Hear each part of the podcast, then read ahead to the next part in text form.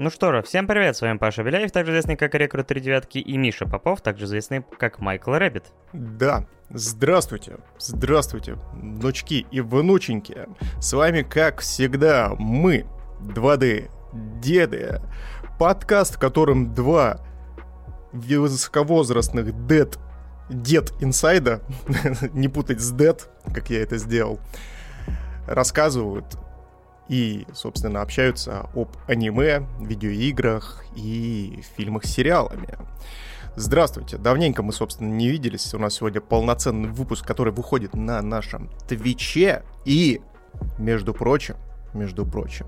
Помимо того, что у нас сегодня новый полноценный выпуск, у нас сегодня и новый месяц. А новый месяц чем у нас, э, собственно, обозначивается? Обозначивается тем, что тем, что мы просрали целый месяц лета. Уху! Да, да. А кто вот не просрал все этот месяц лета, так это, собственно, наши многоуважаемые топ-донатеры, которые располагаются в нашей видеоверсии прямо за Пашиной спиной на стене, на плакатиках. Изображены эти три замечательных ника. Это у нас Нейкист, Барабашка и Эретик.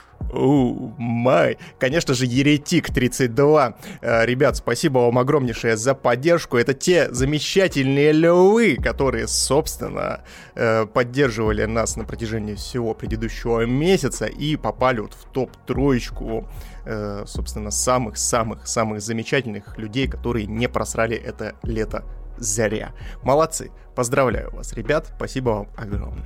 А еще так как мы недавно наконец-то завели Boosty, и, кстати, теперь есть э, команда восклицательный знак Boosty, которая вас приведет на этот сервис э, через Twitch, мы... Либо же вас приведет специальная ссылочка, которую мы любезно оставим в описании этого выпуска. Да, и мы, конечно, безмерно благодарны первым подписавшимся.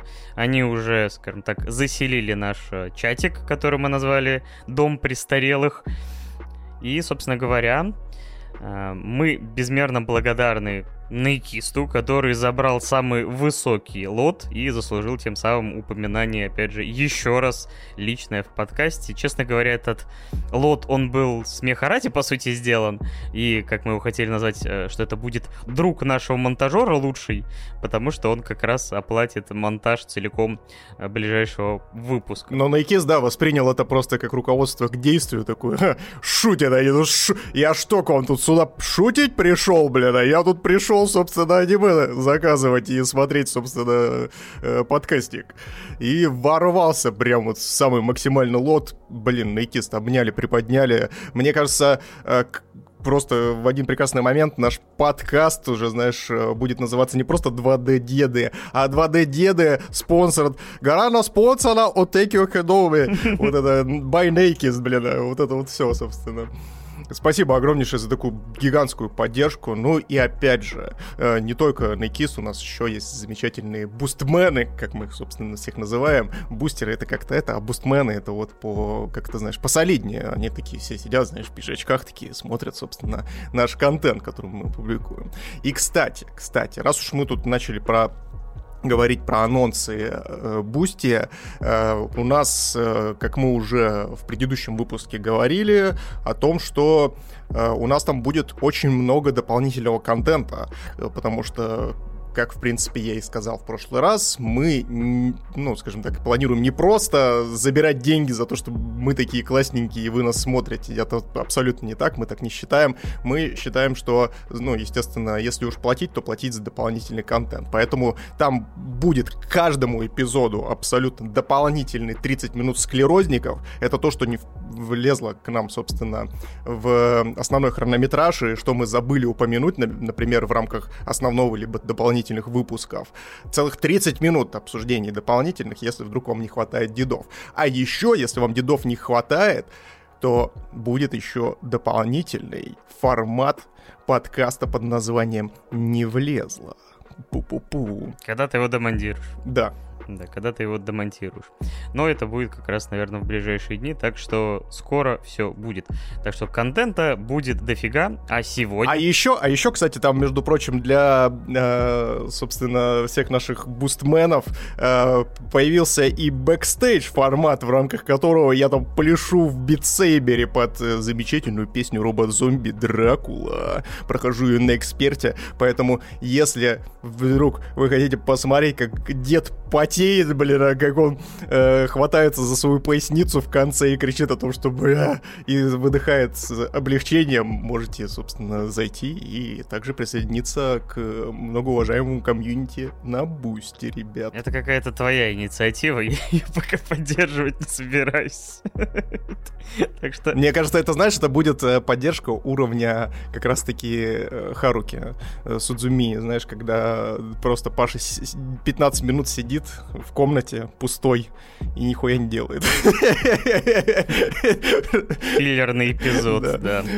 Спасибо. Тот, тот самый бонусный выпуск, ребят, который вы заслужили. Да, ну что, давай тогда к сегодняшнему выпуску перетекать. Да, что у нас сегодня по темам, Паш? Давай, прям с места в карьер. У нас сегодня мега анимешный выпуск, как, как иногда бывает. Мы взяли, так как у нас не было какой-то четвертой темы громкой, э, или, по крайней мере, чтобы ее успеть там досмотреть, пройти или так далее, поэтому мы выбрали, ну, относительно хайповое аниме недавнего сезона весеннего. Это «Семья шпиона». А, также мы, собственно говоря, обсудим все э, анимешки, которые вы нас в прошлый раз на прошлом подкасте заказали. Это полнометражка по Судьба, э, Великий приказ, Странствие, Камелот. Ну, точнее, Камелот Странствие. В оригинале там по еще больше слов. Э, значит, это, скажем так, еще одна полнометражка по вселенной Fate Go. Опять же, мы обсудим, какое место в хронологии это все описывается, стоит ли о ней думать или не стоит об этом думать, и никогда не думать о Луне. Ну а также два аниме-сериала, это ремейк нашей жизни и «Добро пожаловать в NHK». Кто не понял, ремейк нашей жизни это не наш подкаст, а в смысле это название тайтла такое. Да. И, кстати, вот э, мелкий комментарий, да, там в полнометражках появился Фури Кури, потому что, как действительно логично заметил Никис, который сам и заказал, что с учетом хронометража первого сезона, там, типа, в 6 серий и там в 150 минут, такие проекты, которые там из нескольких серий состоят, и можно посмотреть их там до трех часов, вполне себе могут оказаться в полнометражках, так что если среди сериалов есть еще такие варианты, можете опять же написать, мы там что-нибудь как-нибудь пересоберем. Единственное, в процессе стрима это тяжеловато. лучше это заранее там как-то проговаривать или уже после. Да, жалейте дедов, пожалуйста, потому что мы тут Fate смотрим, как бы, и еще кучу всего, а еще плюс мы тут пытаемся что-то обсуждать в прямом эфире, и, естественно, это чревато последствиями. Как и чревато последствиями непосредственно следующий наш тайтл, который мы разберем под названием «Семейка шпионов, блин. Аня! Везде Аня. Я, я вот, кстати, думал о том, что, может быть, нам стоило в видеоверсии немножко изменить наши аватары, чтобы мы были похожи на Аню. Вот тебе, тебе волосы и бороду перекрасить в розовый, мне вот ушки с э, волосами тоже в розовый халат перекрасить розовый. Будет прикольно, как мне кажется. Совсем поехал дед. Потому что Аня всюду. Аня была и в Атаке Титанов, Аня была и в One Piece, и в Dragon Ball, и в Наруто даже ее запихивали. Это просто тайтл, который стал глобальным мемом в этом сезоне. Э, мне кажется, если вы о нем ничего не слышали, то, скорее всего, вы просто не интересуетесь аниме, в принципе, и не следите за ним. Но мы исправим эту ситуацию, сейчас мы вам, собственно, все расскажем. Паш, давай, завязку, что там происходит у нас? Значит, условная параллельная вселенная, в которой есть вообще, по сути, я не знаю, такое ощущение, что там в принципе две страны, что это, знаешь, огромная Пангея, типа огромный континент, который напополам разделен. А пан чего, простите? Пангея, ты в школе не учился? Я, Пан или пропал? Я был именно тот парень, который, да, знаешь, это, на Камчатке сидел и кричал «А, гея!» Вот, собственно, ну, э, как говорится... Вот все и вышло. Камчатка выросла, а, ну, собственно, ничего не изменилось. Да, значит, в этом, по крайней мере, есть э, в этом мире, есть где-то два государства, название которых я уже не вспомню, но условно Запад и Восток. Э, проще это все сравнить на примере там восточного и западного Берлина, так что, но здесь у нас абсолютно другой город, называется он Берлин-Т с буквой Т на конце. Смотрите, не перепутайте. И в этом, значит, городе, скажем так, орудуют различные шпионские организации, и наш наш э, доблестный главный герой Ллойд, он работает на одну из сторон и пытается предотвратить, собственно говоря, какой-то громкий конфликт. И чтобы ему это сделать, ему нужна дочка. Потому что здесь э, нужно, чтобы это его дочурка, там, ну или сын, э, пока он еще не выбрал в детдоме, кого взять. Вообще потрясающий там детдом. Просто такие, заходите, берите детей, нам вообще пофигу. Типа, худший детдом ever.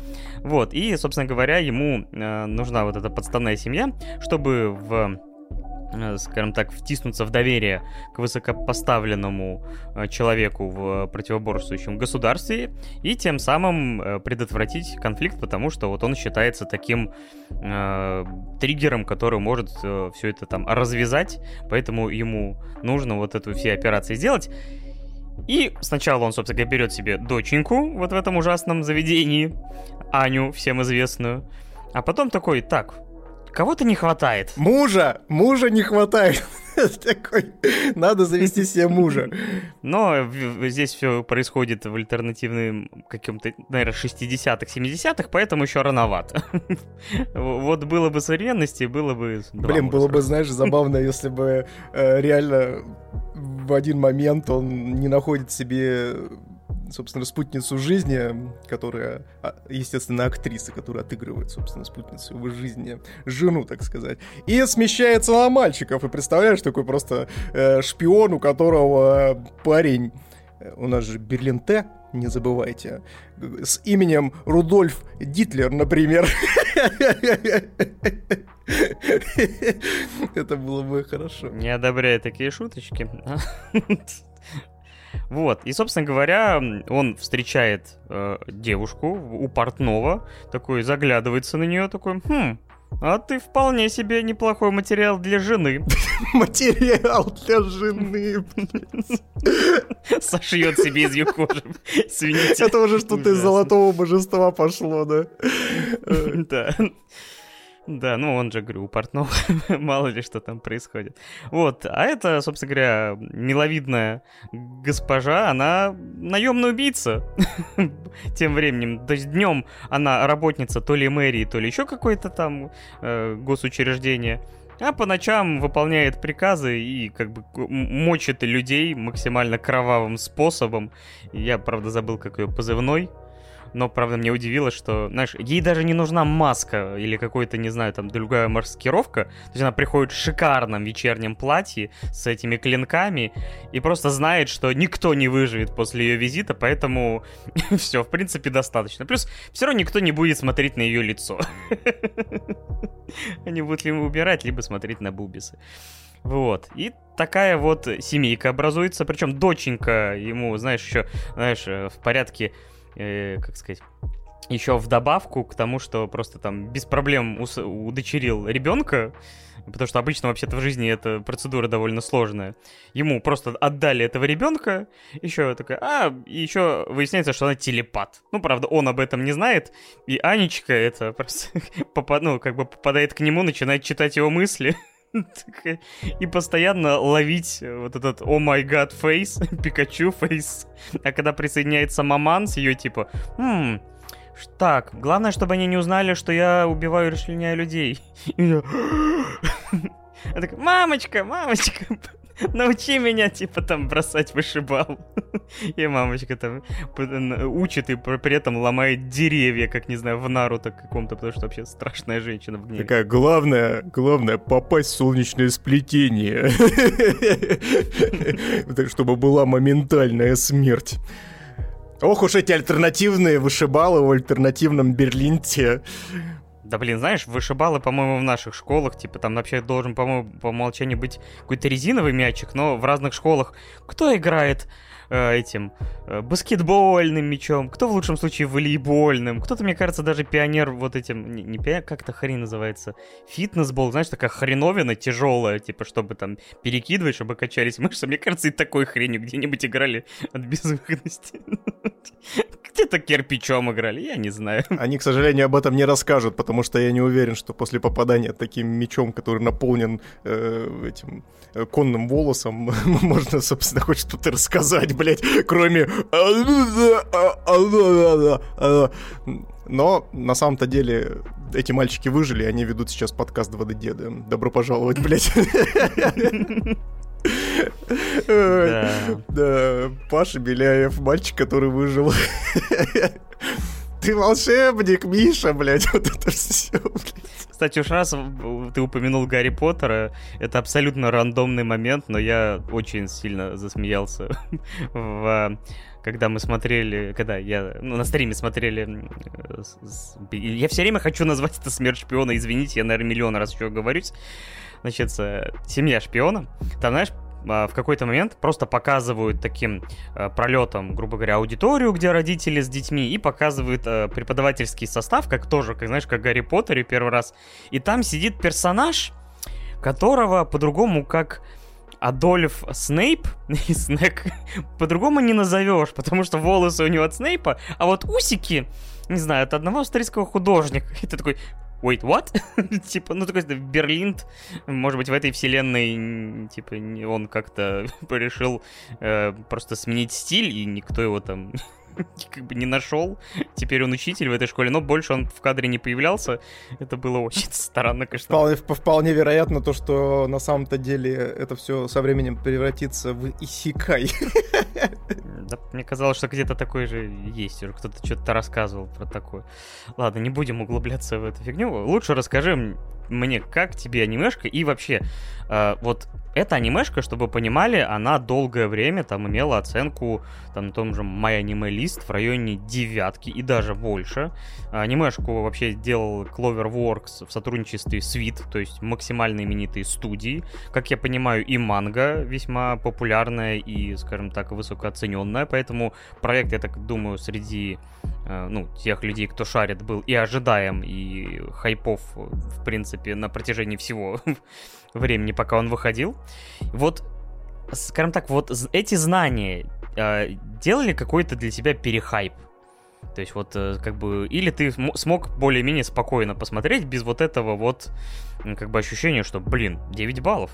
Клевая, крутая анимешка, одна из лучших. Слушай, до меня вообще, собственно, оценки данного тайтла не доходили ни в коем разе. Единственное, что до меня доходило, это Аня. Аня, Анечка, естественно, она э, покорила интернет максимально, насколько это возможно, настолько безграничное количество с ней мемов, настолько ее много куда запихивали, я уже перечислял до этого, где, ну, путем естественно, э, различных фанатских э, творений она умудрилась оказаться, и, ну, естественно, в этом плане у меня ну, какой-то оверхайп вообще по «Семье шпионов» был. Но это не касается, опять же, ну, то есть самого произведения, это касается тех персонажей, то есть которых, ну, собственно, продвигали. Вот, про оценки я узнал сейчас только от тебя. Ну, ладно, здесь я немножко соврал. Я, собственно, там на Шикаморе, на Шикаморе посмотрел, то, что у него там в районе девятки. Ну, и, если честно, есть вопросики, конечно, к этой девятке. Вот. Э, но давайте будем честны, то есть сила мемов, она ее невозможно переоценить, вот, потому Один э, Джоджо фандом на них стоит просто как Вавилонская башня. Так фишка в том, то, что не только Джоджо, блин, ну то есть э, сейчас Metal Gear Rising из какого-то Ига начал вообще опять вируситься мемами. Ну, он и всегда, в принципе, мемами образцал. А тут, а тут в один момент начали... Я думал, типа, типа какая-то вторую часть анонсировали. Да, я тоже в один момент такой сижу, такой, бля, что, погоди, там что-то какой-то анонс, что ли, был? Или Кадзима э, решил такой, а я вот сделаю вторую часть э, этого Metal Gear Rising. И все такие, нихера себе, так это же не Кадзима делал. И он такой, а вот продолжение буду делать я. И все такие, ёба-боба, вот это да. Но нет, нет, просто вот активировались, э, э, собственно, творцы и начали двигать э, уже достаточно давнишнюю игру, вот, причем, кстати, неплохую, если вдруг не играли, то обязательно поиграйте, очень неплохой слэшерок. Если хотите сломать геймпад об стену, рекомендую. У нас разный опыт. У Паши, у Паши такой опыт, у меня исключительно положительный. У меня у меня просто не было наномашин Сан. У тебя были просто сан. Саны и камбуй! вот это все. Как вас, блин... Саны парирование. Саны парирование, Ладно. Вот. Давай вернемся к спаю. Да, мы что-то отвлекаемся сегодня очень много. Вот. Но я думаю, то, что вам нравится то, что вы слышите. Вот. Ну и, естественно, подходя к тайтлу, я уже при- прекрасно понимал, кто такая Аня, что у нее там за способности есть и так далее. То есть, ну, понятное дело, то, что я отношусь к спойлерам достаточно э, скептически и, в принципе, достаточно прохладно к ним отношусь. Вот. Но, естественно, просмотра для меня это не испортило, потому что, на удивление, «Семья шпионов» — это наверное, вот я благодаря этому тайтлу прочувствовал то самое словосочетание, которое постоянно из твоих уст летит и летело в том числе и во время наших итогов года анимешных, вот, под названием Comfort Food.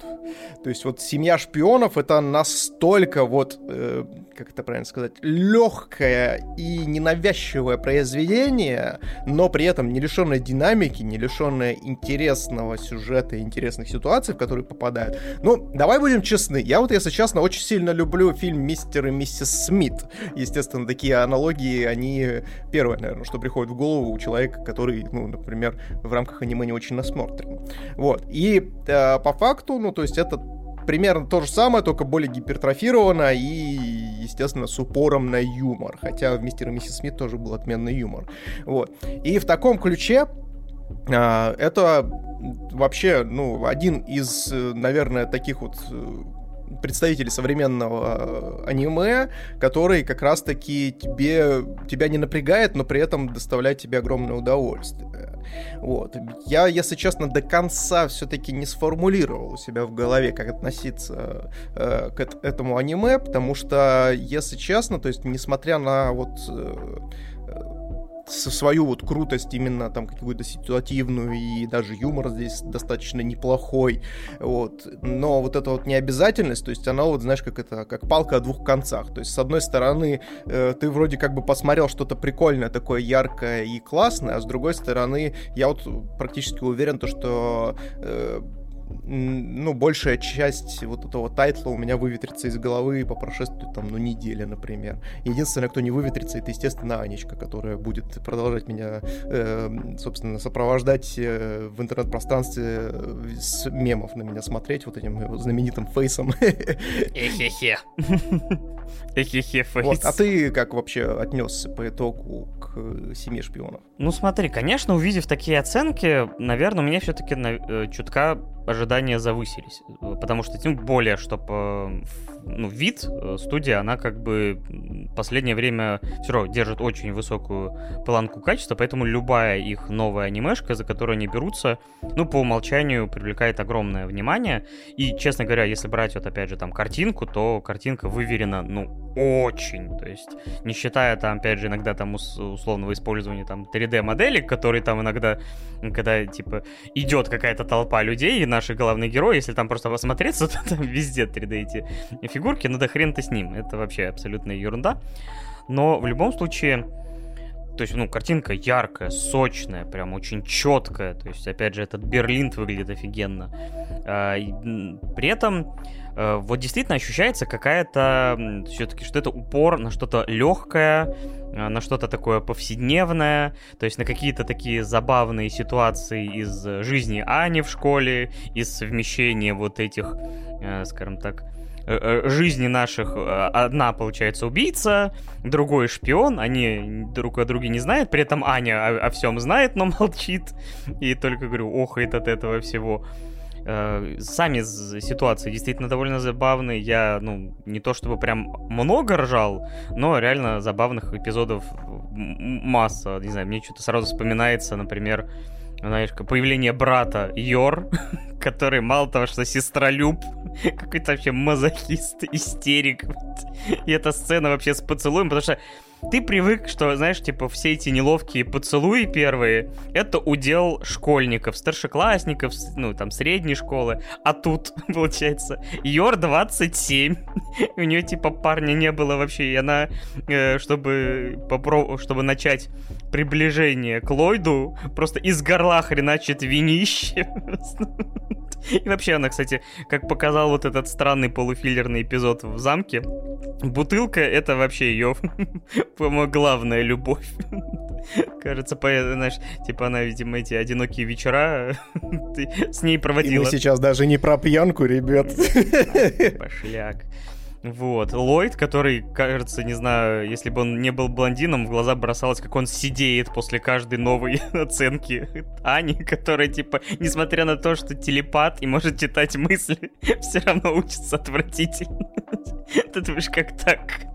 Как так-то? Типа, то есть, э, не, то есть, даже чисто по теории вероятности, мне кажется, ну хоть кто-то же должен в классе знать, вас там отбирали. При этом она стабильно приносит эти F.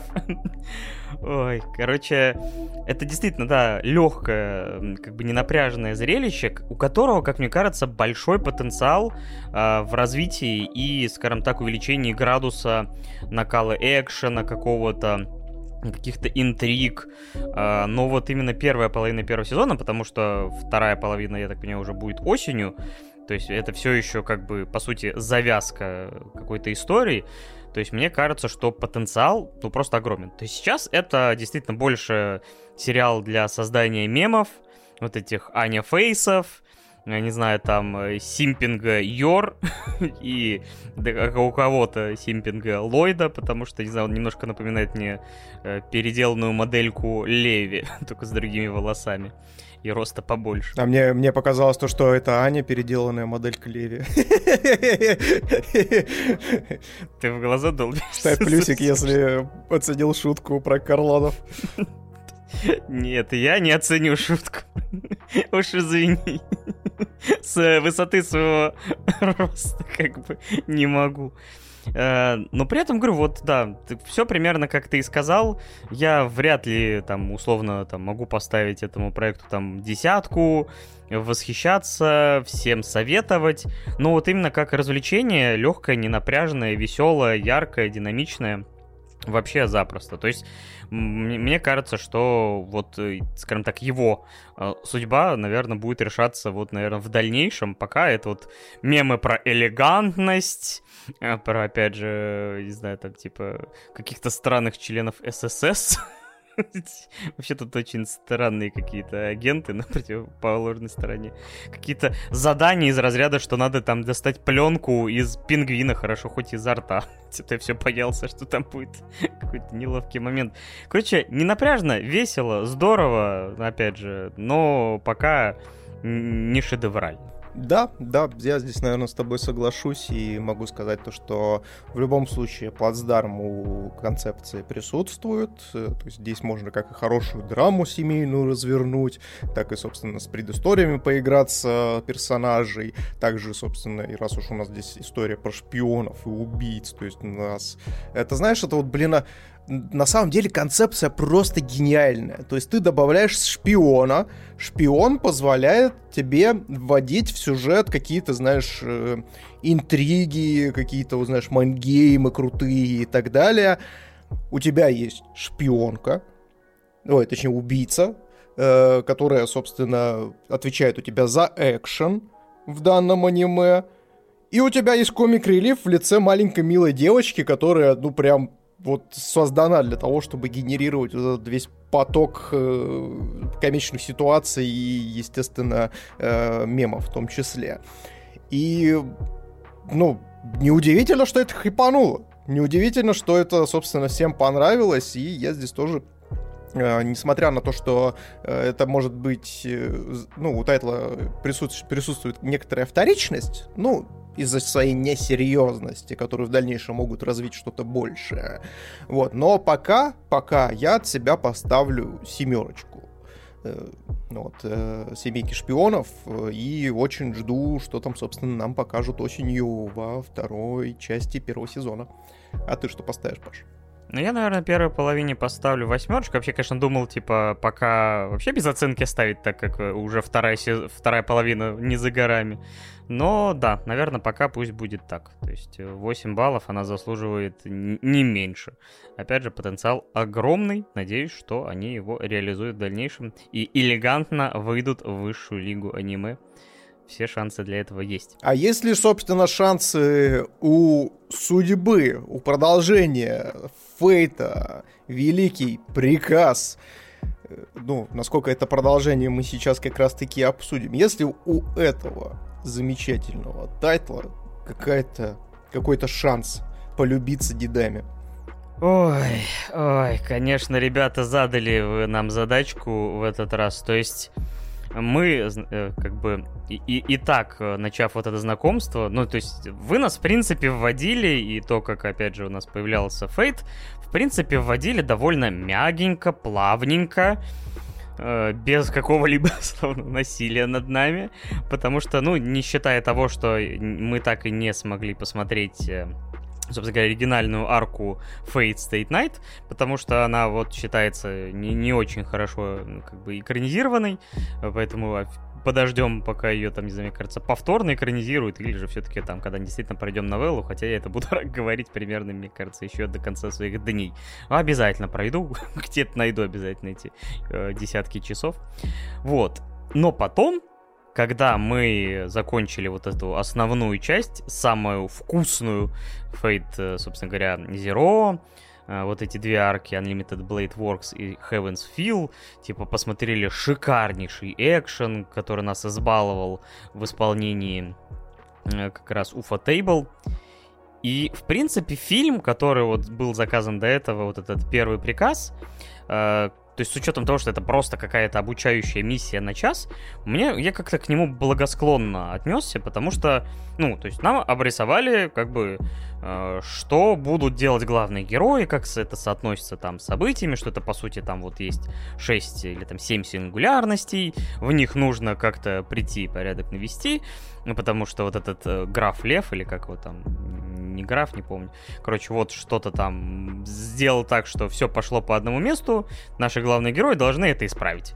Ну и заодно нафармить себе в этой гачи-игре в лучших вайф и хазбенду.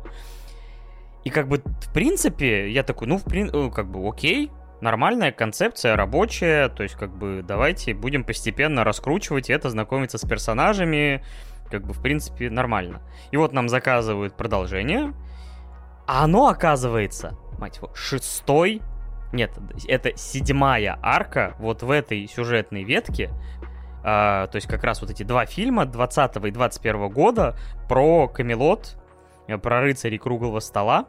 То есть, по сути, нас кидают в самый конец. И как бы почти не дают контекст о том, что происходило между этими событиями. Это, по сути, ну как бы вся огромная эта арка. А, и чтобы ты понимал, я такой еще гуглю. Так, фильм 20 года, второй фильм 21 года. Но есть сериал, который 19 года, который называется «Вавилония».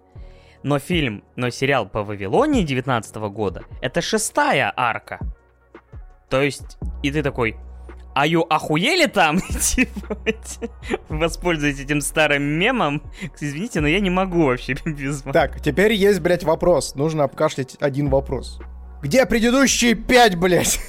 Это как минимум, потому что я, ну, включаю этот фи- фильм и такой, а в смысле? А там просто в первых же сценах появляется да Винчи с нашими главными героями на каком-то Тарантасе, у этой да Винчи киберрука, киберпротез, там где-то посреди пустыни какой-то типа чудо-город вырос, не знаю, который то ли в Иерусалиме, то ли не в Иерусалиме. Тебе какими-то именами сыпят. И такой, а, а, а, а, И вот где-то уже минуте на пятой я ломаюсь. То есть я даже не буду вам пытаться сейчас э, завязку. Ну, примерно, в принципе, завязка есть. Есть Мэш, э, есть э, наш главный герой, которого я никогда, видимо, опять не вспомню, как зовут.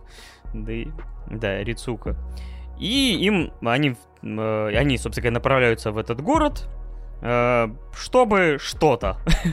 Потом они что-то делают, встречают кого-то, идут куда-то, встречают там того-то, потом возвращаются в другое место, чтобы взаимодействовать с этими, которые те, которые... Потому что я ни хрена вообще не понял. Без контекста предыдущих, а, чтобы вы понимали, мне вот Еретик, который это заказал, он потом еще скинул плейлист, э, собственно говоря, с русскими субтитрами, по которому, я так понимаю, я более-менее мог бы понять сюжет и вот эти связующие предыдущие арки. Но это все равно как бы куча, хоть и маленьких роликов, на которые у меня просто нет времени. Да и мне никто заранее не сказал, что мне надо их посмотреть, чтобы смотреть этот фильм.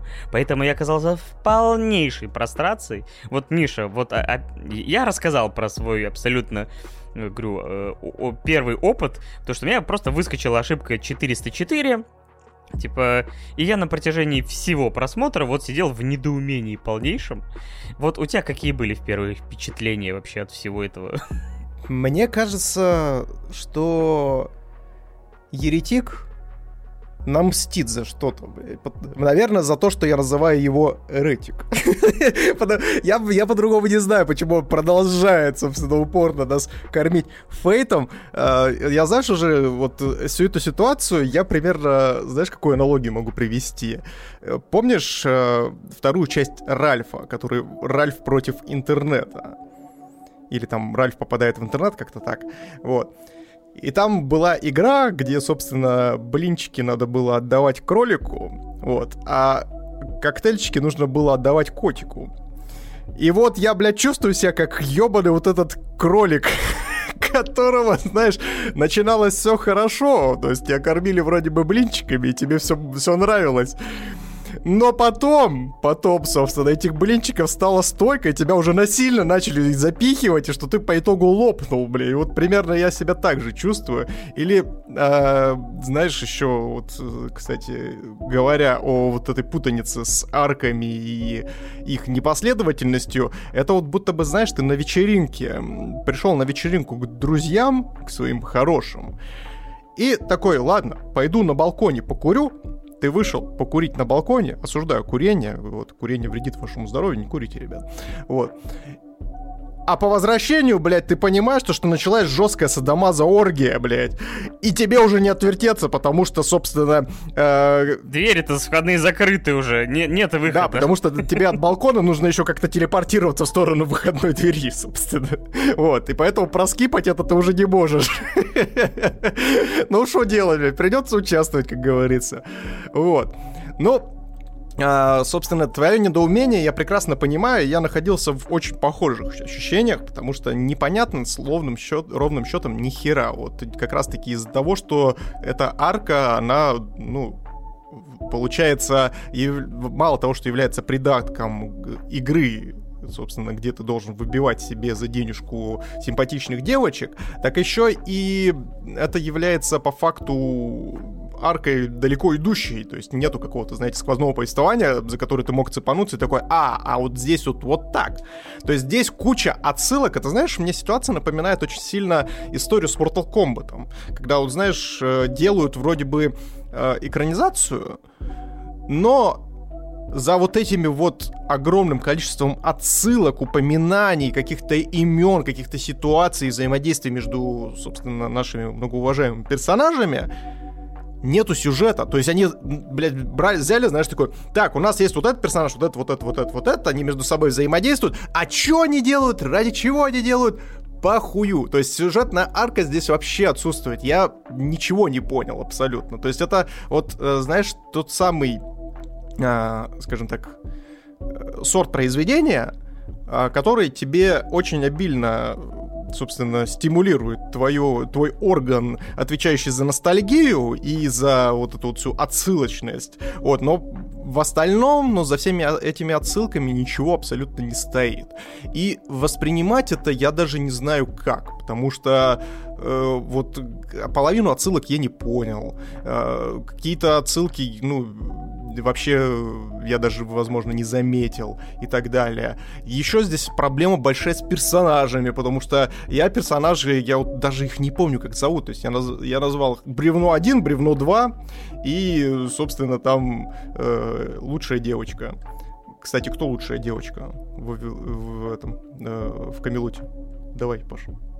Time, time to choose. Ну, ну, наверное, пусть будет да Винчи. А, окей. Для меня лучшая девочка это Бедивер. Потому что, ну уж очень сильно он похож на Сейбер. Такой же сосны. Я, честно говоря, чтоб ты понимал, когда я впервые увидел этот постер, э, на котором вот, собственно, этот персонаж идет сквозь пустыню, я такой, ну, все понятно, Камелот, вот как бы Сейбер, э, какая-то версия э, а при этом у нас, кстати, заказали как раз в этот момент, точнее, скинули денежку на продолжение Камелота. Паша, мы отправляемся в Кам и Лот. А, а Лот, да. А потом, типа, он говорит, а я там, типа, какой-то другой персонаж такой, а в смысле? При этом еще у меня вторая ассоциация была, я говорю, развлекался я как мог, и поэтому я все время считал, что этот персонаж очень похож уж на Фубуки из э, Халалаева. То есть вот это лису, которая всем best friend. А тут он всем best husband. Да, да. В общем, конечно, с персонажами у меня вообще никакой связи нет. То есть я, честно говоря, хотел бы больше вообще какой-то провести времени, наверное, с главными героями, хоть какие-то эмоциональные взаимосвязи с ними получить. Потому что мне кажется, что у Мэш и Рицуку ну, скажем так, хотя бы мне нужно хоть чуть-чуть было с ними еще больше, кроме вот этого часового момента провести, чтобы хоть мне было как-то на, хотя бы на них, типа, не плевать. а потому что новые персонажи, они все вводятся, в какой-то момент вообще появляется э, драматичный момент ключевой. И чтобы оценить этот ключевой момент, тебе нужно знать, э, собственно, мифологию, я так понимаю, по персидского государства, потому что он, я так понял, герой э, этих мифов. Могу путать, опять же, вы мне поправите, потому что все смешалось здесь. Здесь, опять же, какие-то э, британские мифы, египетские, там, история реальная, выдуманная, вся хронология просто в один момент, с, как бы, вот так берет, вот весь вот этот таймлайн, он просто берется так гармошкой скачет, поэтому у вас есть Рамзес второй, который жил там, по-моему, две или там сколько-то там тысяч лет до событий, э, в которых они происходят, потому что события это 1272 год.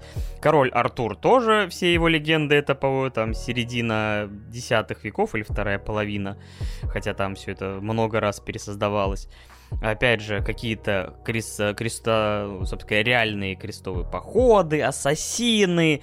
Здесь вообще в какой-то момент появляется персонаж, главный герой вот этой, как мне сказали, э, легенда путешествия на запад китайской. И ты такой... Остановитесь, Потому что, ну, говорю, у меня просто башка болела на протяжении второй половины, и это жопа полнее. Это база, это надо знать. Давай будем честны. То, что ты не знаешь, это твои проблемы личные, а не проблемы этого произведения.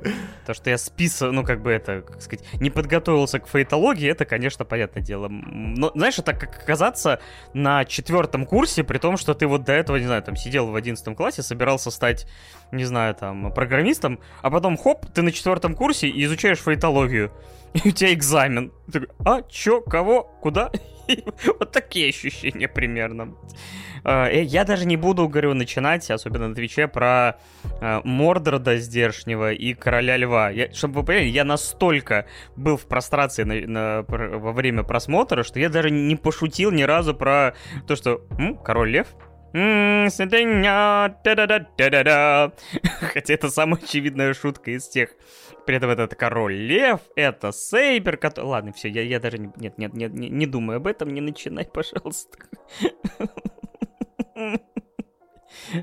Ладно, продолжай, я не могу. Ой, ну ладно, ладно. Несмотря на то, что как бы с сюжетом тут не срослось, э, естественно, Фейт мы все знаем и любим по большей части за экшончик.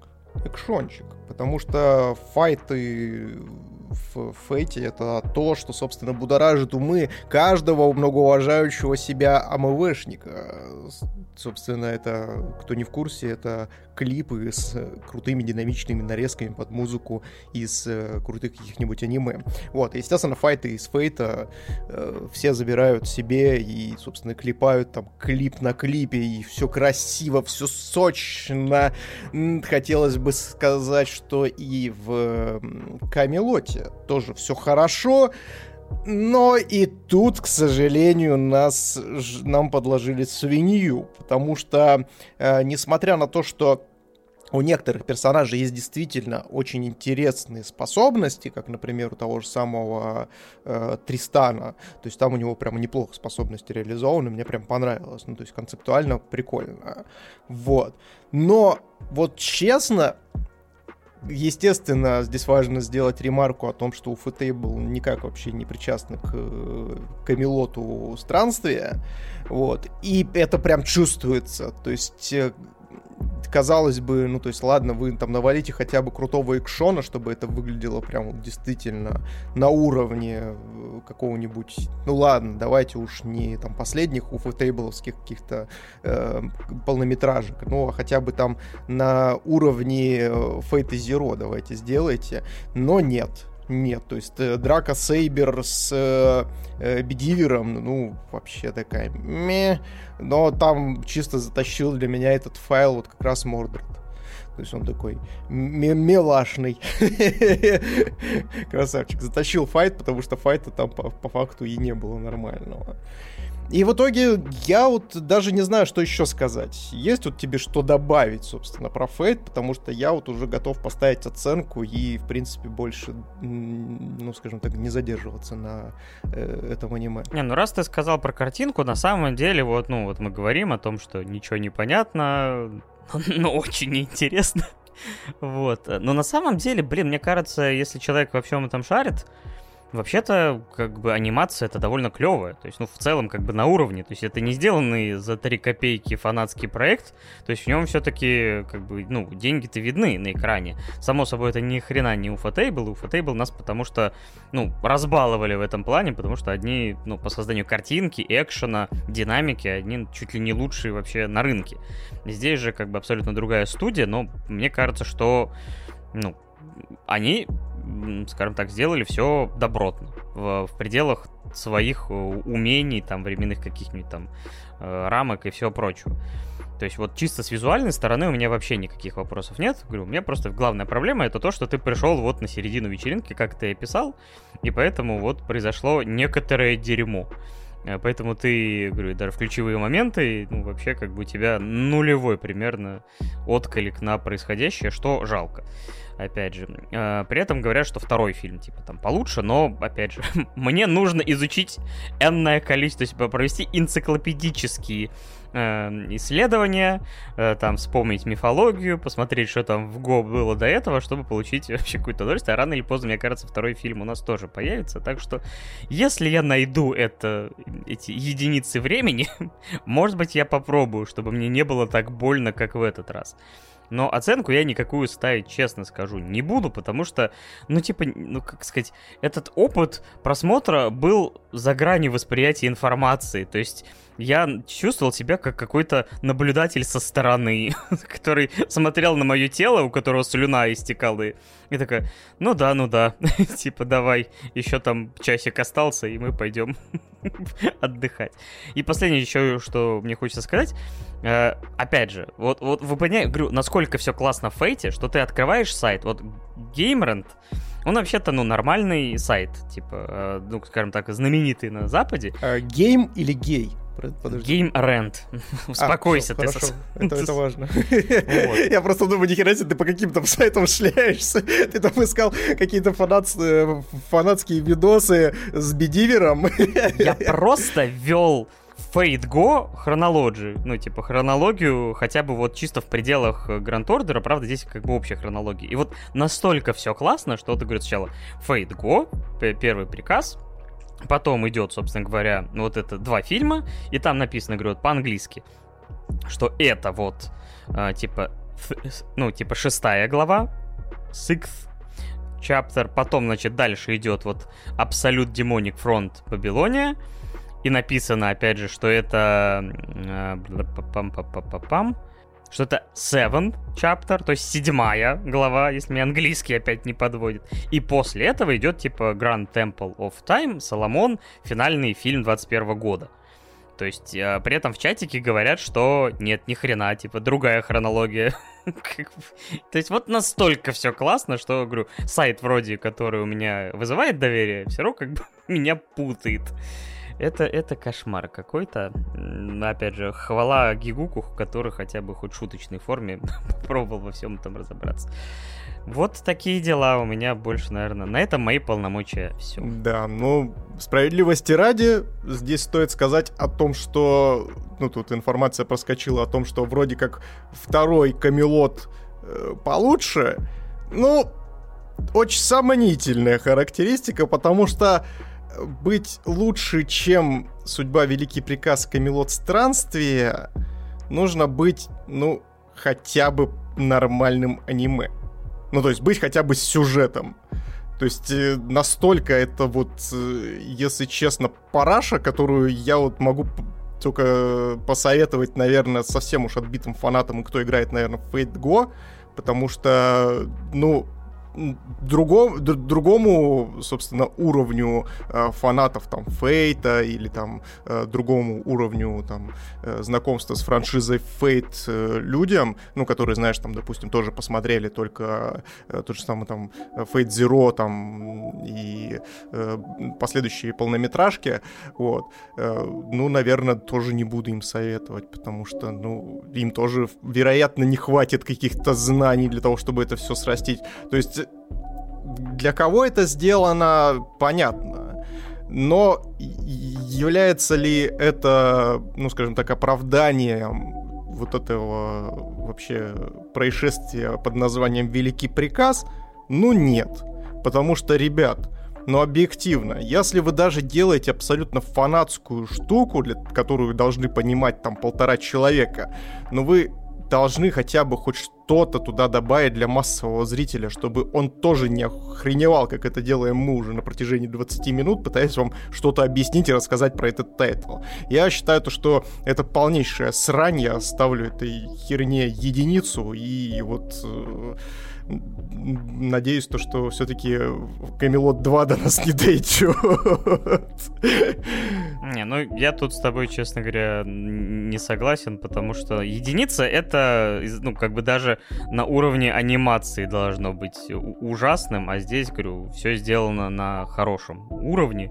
И от того, что это не самостоятельное произведение, а часть вот этой всей истории, которую люди, там, условно, там, довольно длительный срок прорабатывали это. То есть тут, тут про... ее главная проблема это абсолютно не самостоятельность, э, или, по крайней мере, вот, ну, не очень приветливость для левого зрителя. То есть, если бы я все-таки, ладно, я попробую оценку поставить, говорю, это для меня шестерка, но чисто из-за того, что, то есть, вот, ну, полное отторжение произошло, но чисто вот по каким-то критериям от, э, как бы, качества анимации, там, музыки, все прочего, ну, я, типа, меньше, там, 5 баллов не могу поставить этому, ну, никак. Ну, у нас, опять же, разные критерии, поэтому от Миши единица, от меня шестерка тогда пусть будет, и, наверное, движемся дальше. знаешь, когда-то дойдет все до того, что это какой-нибудь Уфотейбл начнет э, делать ремейки всех остальных этих э, экранизаций, чтобы сделать все это на крутом уровне. Но пока у нас другой ремейк, а именно ремейк нашей жизни. Значит, о чем он повествует? Значит, есть парнишка 28, если мне память не изменяет, лет, который уже dead inside, само собой, потому что он поменял уже несколько работ, там его выперли, там проект закрыли. Вообще он как бы там работает в игровой индустрии. Но вот как-то ему не везет с проектами, э, потому что вот постоянно они то закрываются, то увольняют. И он такой, вот бы мне вернуться э, в те времена, когда все было легко, я пошел бы тогда не, ну, не на свое учебное заведение, которое закончил, а вот в, там куда-нибудь в... Э, как, как это, господи, это не художка получается? Как, как, как, как бы описать? Потому что там есть все. Там они, не знаю, всем подряд занимаются каким-то какой-то творческий вуз, э, что хочешь, то и делай. Приходишь в этот творческий вуз, а там э, чувак такой говном по стене мажет. Такие, это что? Это, блядь, современное искусство, ребят. Это кружок современного искусства. Не обращайте внимания. Я бы не удивился. Меня, правда, знаешь, больше смутило то, что получается, что вот они все там, кто-то э, певец, кто-то там актер, там, кто-то художник и все прочее. А при этом, ну, у них начинается этот первый курс, мы, конечно, немножко забегаем вперед, но просто, типа, все снимают киношки. И человек, который поет, а в смысле? Типа, а какого хрена? Я не умею снимать киношки. Да похер нам, типа, снимай киношку. Вот, и, собственно, наш главный герой благополучно перемещается во времени э, и, собственно возвращается там в свои в 17-18 лет, э, поступает на первый курс. О боже, это аниме не про школьников. хотя мало чем от этого отличается. И его была мечта встретить или как-то поконтактировать с э, платиновым поколением. Это такая группа творцов, которые вот э, на момент, когда ему было 28 лет, это такие прославленные деятели я так понимаю, игровой индустрии. Э, кто-то там из них прям максимально крутой иллюстратор, кто-то там в сценариях вообще божит кто-то там в музыке. И вот он такой, блин, вот бы с ними поконтактировать. Разумеется, попав в эту школу, он, заселяясь в общагу, обнаруживает у себя где-то там рядом в кровати миловидную девчушку, э, которая, спойлер-спойлер, э, в будущем должна стать участницей этого платинового, э, чуть не сказал, исхода. Это совсем другая история. Это совсем другой тайтл. Вот. И тут начинаются его будни учебные в попытке, ну, скажем так, изменить свою судьбу, сделать его ремейк и по возможности не поднасрать остальным людям вокруг. Вот, э, скажем так, давай тогда начнем с тебя. Как тебе этот тайтл? Как тебе сама концепция начинать? Потому что, а, не, можно я все-таки вот начну? А, потому что, блин, у меня прям была какая-то небольшая, знаешь, как заноза то, что тайтл с самого начала тебе показывает о том, что 28 лет, твоя жизнь окончена. То есть он буквально тебе говорит о том, что тебе нужно начинать сначала, тебе нужно, как сказать, переместиться во времени, чтобы исправить свою жизнь, потому что в 28 лет в Японии you're dead. Типа, тебе как бы ни хрена хорошего не светит. То есть как бы это, это какая-то прям жуткая мысль. Я задам тебе вопрос. А что, разве не так? Разве это, блядь, не так? Потому что что, мы, блядь, два мужика за 30, и что мы, блядь, делаем? Мы сидим, смотрим аниме, блядь, и записываем подкаст, блядь. Разве наша жизнь не кончена? Два конченых дебила, блядь. Ну, нам-то уже за 30, а вот было бы нам 28, типа, вот вернулись бы мы в 28, мы бы сделали ремейк нашего подкаста. Да, мы в 28 сидели и думали о том, что, бля, ну подкасты это что-то для старперов, бля, ну совсем уже для каких-то и вот мы здесь, блядь. Не нагоняй на подкасты, я люблю подкасты последние лет 12, э, то есть там, поэтому я никогда не считал это жанр для Из подкаста. 50, ну да, ну да. Спасибо, спалил мой настоящий возраст. Вот, ну блин, не, на самом деле в современной реальности все-таки куча шансов, э, куча вариантов, и, в принципе, как бы, ну, мне кажется, все мы знаем, как бы, более или менее удачные примеры людей, которые и в 30, и в 40 начинали, как бы, не знаю, там, либо новое дело, переучивались, не знаю, там, просто как-то вот действительно обновляли свою жизнь. Вообще там считается, что, как бы, в идеале надо вообще, как бы, каждый, там, что-то там 5-10 лет, там, а кто-то считает и чаще, там, менять профессию или менять вектор развития, чтобы как-то не выгореть, не застояться. Тут, как бы, мне кажется, все-таки это индивидуально для каждого человека, но, блин, 28 лет, это вообще ни разу не конец вашей жизни. Так что, э, не, не, скажем так, э, не см...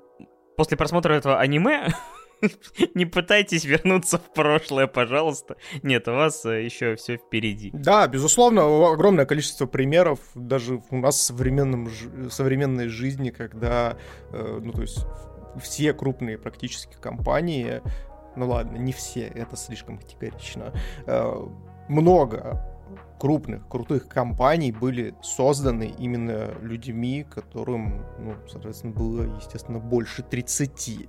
Тот же самый Apple, ну, то есть э, был основан Стивом Джобсом, когда ему уже было, по-моему, года 34, если мне не изменяет память. Так что, ребят, ну, про успех мы еще поговорим, про успешность и про возрастные категории и что, собственно, этим успехом руководит, мы тоже э, обязательно затронем эту тему. Но вот э, факт остается фактом.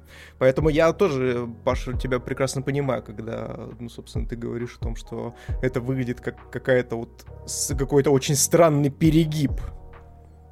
Но мне говорили, то есть тот же Некис, который как бы так и, и не только за анимешками следит, но типа там из-за какой-то японской культуры, работы и все прочее, то он говорит, что типа есть такое дело, что многие японские компании до сих пор применяют такой так называемый пожизненный найм, и если тебя, по сути, уволили, то у тебя как бы, особенно если несколько раз, то у тебя как бы чуть ли не черная метка. То есть ты потом действительно имеешь огромные сложности с трудоустройством, с э, вот этими всеми. То есть, э, опять же, Япония страна традиций, причем некоторые из этих традиций абсолютно как бы ужасные, но они такие, ну, раз так делали там 50 лет назад, значит, как бы и сейчас нормально.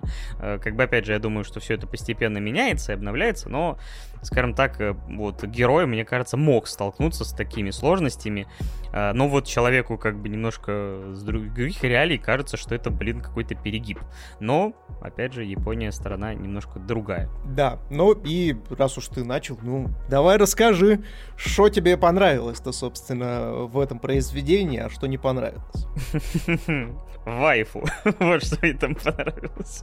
Ой, Э, конечно же, речь про вот этого парнишку, который со сценарием помогал, потому что явно он тут как бы главный, мне кажется. Цуруюки. Потому что даже когда к нему, знаешь, где-то в середине э, приезжает э, его, скажем так, подруга детства, с которую на которую он там обещал жениться или еще что-то, она такая, так, что-то не знаю, а чё с, у тебя Кёя э, с Цуруюки? Такой, дружба, дружба, дружба. И все остальные такие, ну, не знаю. Просто этот мем из Л.А. Нуара. Э, но вообще, конечно, действительно, довольно миленькие здесь э, девушки. И Акисина, и Эйка, и Нанака явно, конечно, тут э, невооруженным глазом виден элементы гаремника, потому что наш главный герой э, такой заваливается в прошлое, обладая всеми навыками, которые он получил неудачно, то есть как бы имея опыт всех этих неудач, он как бы такой, опа, мне, то есть он может реализовать свои там административный ресурс, который он получил, поэтому когда вот начинаются вот эти групповые эм, собственно говоря, занятия, то есть когда им там надо снять фильм, там, еще короткометражный, там, какие-то другие, потом им надо вообще игру сделать. Вообще, чтобы вы понимали, у нас вторая половина подкаста будет о том, как люди в момент отчаяния начинают клепать кинта-игры. То что такое, типа, твоя жизнь все рано или поздно, видимо, тебя приведет к этому чтобы заработать немножко деньжат и как-то, не знаю, там, прокормить себя или там за учебу оплатить. Ставь плюсик э, на всех доступных под, э, подкасты, не подкаст площадках, где есть комментарии. Э, если хочешь, чтобы 2D-деды тоже начали выпускать хинта-игры. Нет. Э, мне, знаешь, тут комментарий, как ты их запомнила? Я просто открываю страницу, потому что мне закладок миллион примерно, чтобы как раз... Потому что я бы никогда не запомнил. Я бы, если бы я по памяти такой, значит, синеволосая, красноволосая, блондинка и еще тортик, ну, который кейку. Все. Ай, я бы в жизни бы никаких имен не запомнил. Вы знаете, как я замечательно вообще все в принципе запоминаю, а имена это вообще трындец. Так что спасибо сайтом, который мне с этим помогает. Вот, на самом деле, конечно, это обычная миленькая повседневность про вот, говорю, э, концепции, где вот наш главный герой, обладая определенным опытом, пытается исправить свои ошибки, и, наверное, главной, по сути, там, интригой, не интригой является то, что он в какой-то момент понимает, что его успех в какой-то мере равен э, какому-то сдвигу судеб э, людей его окружающих, причем, собственно, не в лучшую сторону. Э, и, в принципе, вот это единственная, знаешь, такая, как бы, в моем представлении, не интрига, а вот какая-то такой острый угол. В остальном он, по сути, просто типа такой классный, здоровский, все девушки к нему подкатывают, кормят его, не знаю, там с ложечки, чтобы он выбрал их, засыпают у него там на... Точнее, дают уснуть на своих ляжках и все прочее. А потом хоп, и он просыпается у него. Ладно, об этом отдельно. Разговора тоже, наверное, не, не, небольшой спойлерный, спойлерная часть будет. А может и не будет. Короче, для меня это опять же, легкое, тоже не напряженное произведение, только в отличие от э, «Семьи шпионов», в которой все-таки были выдающиеся моменты, как-то было за этим, ну, интересно наблюдать, здесь это было такое прям чил, чил.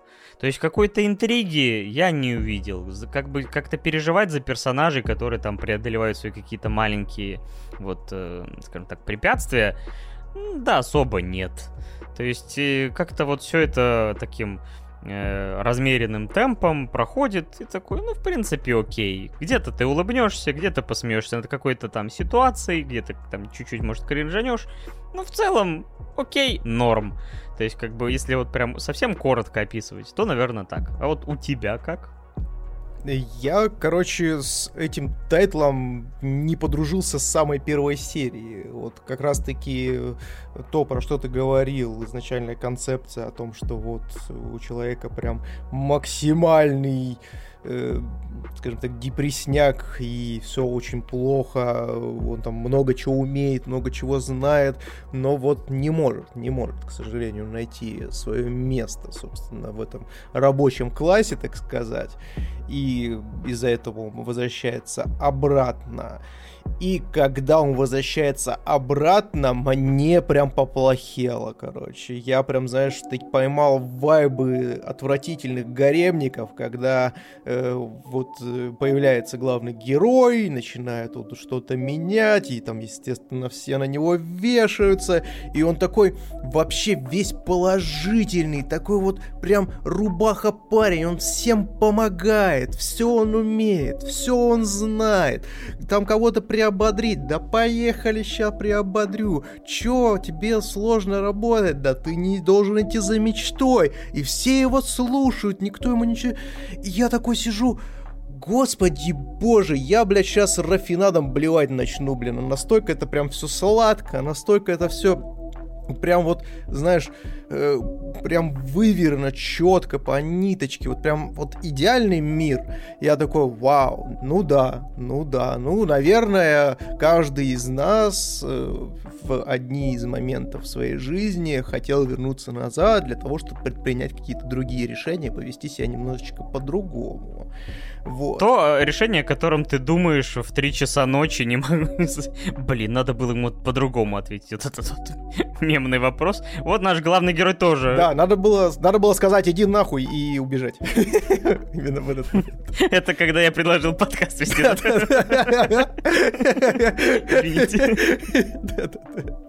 Вот так вот. Э, инсайды, инсайды пошли. Вот. И, э, если честно, вот это настолько прям вот, ой, нафталиновая какая-то история, что аж прям аж грустно стало. Я такой думаю, блин, я, походу, это не досмотрю, если это так же продолжится. И оно продолжилось. Оно продолжилось вплоть до восьмой серии. Вплоть до восьмой серии, короче, этот тайтл смотреть было, ну, тем еще вызовом на самом-то деле. То есть даже вот этот вот как сказать, э, вот этот вот скип временной, который пришел, мне кажется, серию на шестую, скажем так, все равно тебе показался, что примерно, ну, что, что мало чего поменялось. Вот ты испалился, дед. Вот ты испалился, потому что что? Потому что этот скип произошел в восьмой серии, блядь. Разве? Да. Мне казалось, что он довольно рано, я даже удивился. Да, я вот просто, знаешь, как э, у меня очень часто с 12-серийными тайтлами, ну, и с 24-серийными, ну, то есть у них же вот есть экватор, в рамках которого, ну, то есть меняется арка. Либо, ну, то есть она начинает, ну, начинает меняться там, то есть по 6 серий обычно на арку, либо по 12. Вот. И, соответственно, я такой сижу, думаю, ну ладно, после шестой серии может что-нибудь изменится. А после шестой серии все продолжается. Я такой, чё? Чего? Вы да вы охерели там, что ли? И я такой, не, ну все, я, короче, дропаю к херам. Это как раз заканчивается там седьмая серия. Я такой, ну ладно, хоть посмотрю, что там, блин, на, на начало следующей. И смотрю там таймскип. Я такой, опа, здорово. И вот по, вот с восьмой серии на самом-то деле ремейк нашей жизни становится очень даже, как это правильно сказать, очень даже смотрибельным тайтлом, который можно даже советовать. Э, возможно, это, знаете, что сыграло? Возможно, как раз-таки сыграло то, что вот они меня мучили вот эти предыдущие серии, и поэтому на контрасте они меня поймали за яйца. Но при всем при этом в ремейке нашей жизни достаточно интересные вещи подняты о том, что э, во-первых, здесь, э, скажем так, говорится о том, что не просто нужно брать на себя ответственность, но и, опять же, нужно, собственно, всегда идти вперед. Даже если тяжело, даже если ты сидишь и вот ловишь себя на мысли о том, что я ни на что не могу повлиять, я ничего не могу поделать, надо брать и себя за яйца и вытаскивать из этой ситуации, потому что, как говорится, под э, лежачий камень и собственно, с теми людьми, которые плывут по течению, ничего хорошего, в принципе, не случается. Вот. И это очень интересная такая основная мысль, которую при при преподносит нам ремейк нашей жизни, которая мне на самом деле понравилась. То есть я такой, ну да, вполне себе логичные выводы. И в принципе я даже поверил в то, как герой себя ведет после того, как он осознал, скажем так, все эм, скажем так, последствия своего выбора, который он сделал. И это очень сильно перекликается с нашей следующей темой «Добро пожаловать в NHK», поэтому я очень много, возможно, даже, буду даже повторяться, потому что э, у этих тайтлов у них есть вот какие-то общие нотки, которые тебя да, не только хинта-игры и не только девочки, собственно, и любовь. Вот. Но и что-то большее, потому что на самом-то деле я тут еще разглядел очень важную такую историю, связанную не просто даже с эгоизмом, ну, потому что, у, опять же, у нашего главного героя у него есть четкая цель поменять что-то в своей жизни. Ну, это эгоистичная, нормальная история. Вот. После этого нужно еще принять последствия своих решений. И еще один важный момент, который вот я для себя откопал, и я прям такой, вау, вот это, вот это было хорошо. О том, что ты не должен влиять на других людей. То есть э, в чем залог, допустим, хорошей дружбы или хорошего партнерства? Он, он заключается в том, что ты не должен делать за других. Ты не должен брать и, грубо говоря, решать чужие проблемы. Ты должен людям давать информацию и давать пространство для маневра, чтобы они сами реализовывали свои какие-то вещи. То есть какие-то свои мысли, либо же какие-то стремления и так далее. Иначе это может привести просто вот к тому, что приводит непосредственно наших, э, часть наших героев из ремейка нашей жизни.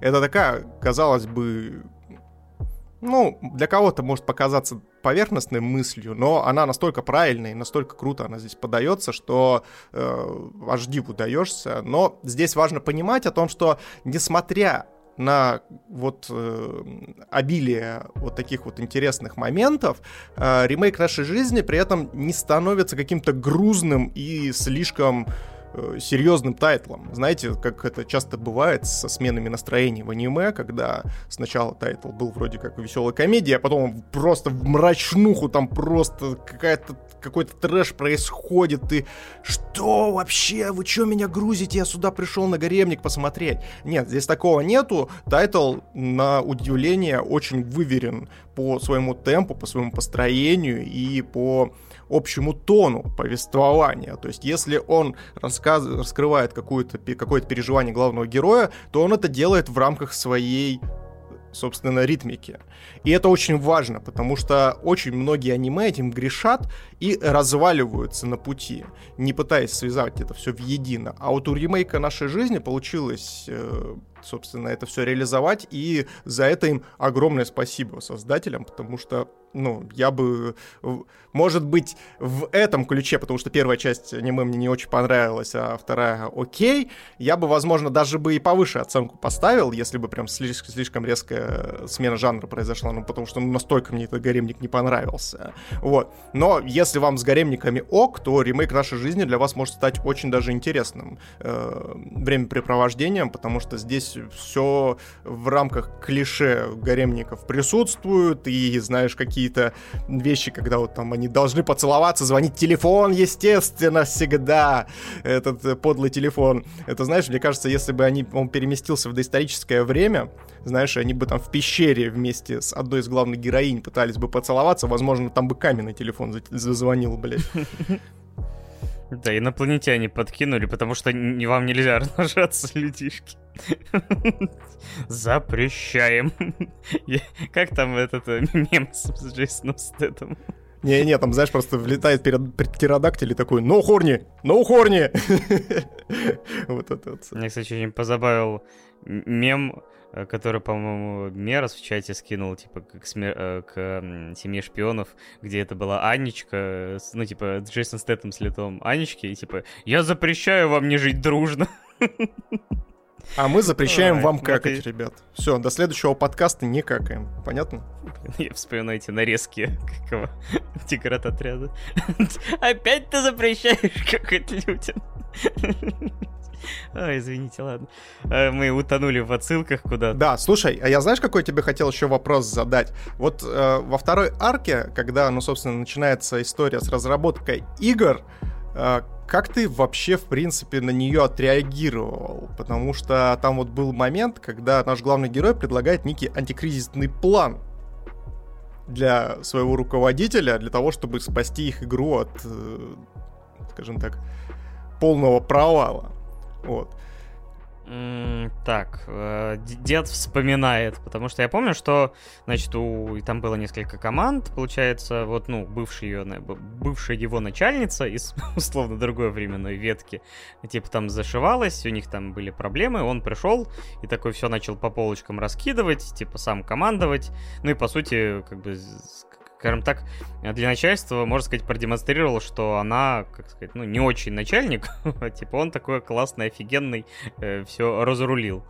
А, ты на это хочешь вывести меня? Да, да, просто я вообще такой на это все посмотрел, такой, блин, а это так-то охренительный план-то он придумал. Ну, то есть я, План, как да, человек, но... который тоже при, причастен к менеджменту персонала и, в принципе, ну, влияющий на бизнес отчасти, вот, примерно так себе представляю нормального менеджера, нормального руководителя, ну, точнее, топ-менеджера, который, собственно, э, может найти выход из антикризисной ситуации. И я такой, блядь, покажите эту серию, пожалуйста, Activision Blizzard, блядь. Мне кажется, блядь, Blizzard стоит всем составом блядь, вводить, знаешь, еженедельный просмотр аниме. И желательно начать с ремейка нашей жизни, блядь. На самом деле, да, вот этот момент, он, конечно, показывал, насколько важен вообще в игровых компаниях, да вообще почти в любых компаниях, но в игровых это очень часто острый вопрос, потому что действительно от хренового менеджмента загнулось больше студий, мне кажется, чем от каких-то хреновых показателей. Ну, а, а очень часто, собственно говоря, одно следствие другого, потому что э, игровая индустрия, она довольно-таки молодая, все равно относительно многих других, и приходится решать огромное количество нестандартных задач, и тут, конечно, прям беда бедовая с этим. И, конечно, главный герой, который уже получил опыт э, ранее, и вот который использовал его уже вот и здесь. Ну, блин, читер, конечно. То есть, знаешь, как, типа, у вас до этого игра пролилась чертовой матери из-за хренового менеджмента, и такой, э, ну, все, сейчас все в следующий раз будет нормально. Просто у него не было шансов в 28 это реализовать, потому что в очередной раз уволили и вряд ли бы куда-то взяли. Поэтому он не мог, собственно говоря, как-то это продемонстрировать, а тут ему вот так все удачно сложилось. Но все равно, говорю, о его заслуги, они, по сути, да, от, ну, так сказать, оттеняют руководителя, на самом деле, этой команды, его вот эту красноволосую девушку. Короче, получается вот эта неловкая ситуация, когда ты вроде молодец, все сделал правильно, но при этом, да, это негативно влияет на чужую жизнь, и надо вот какой-то сделать баланс между тем, то есть надо как-то действовать тоньше, с другой стороны, а вроде как и все правильно, то есть вроде как и быть мудаком здесь как бы не, не, не грешно, потому что все это лучше для компании.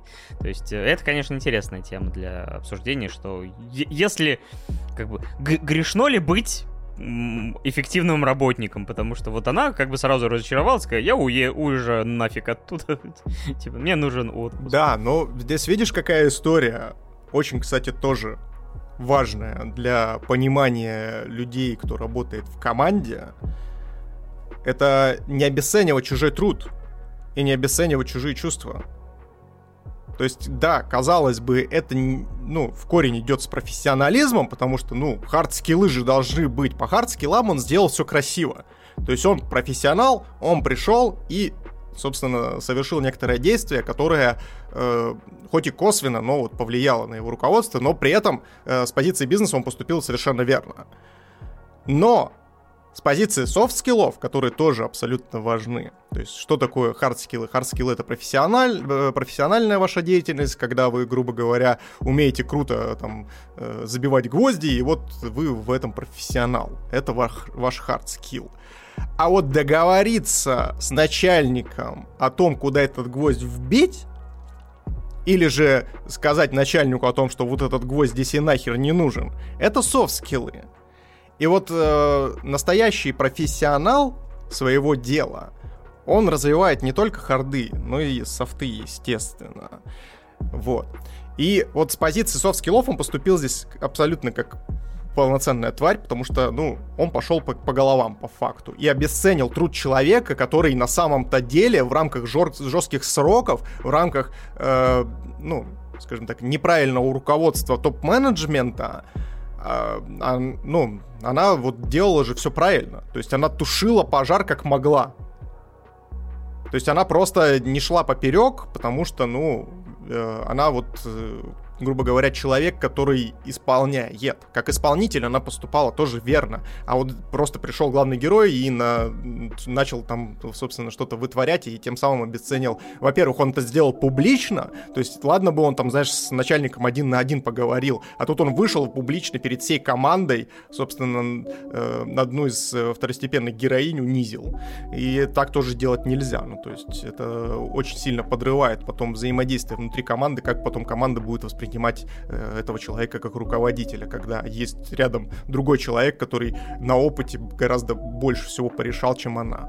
Но это вот такой очень двоякий момент, который очень классно раскрыт в ремейке.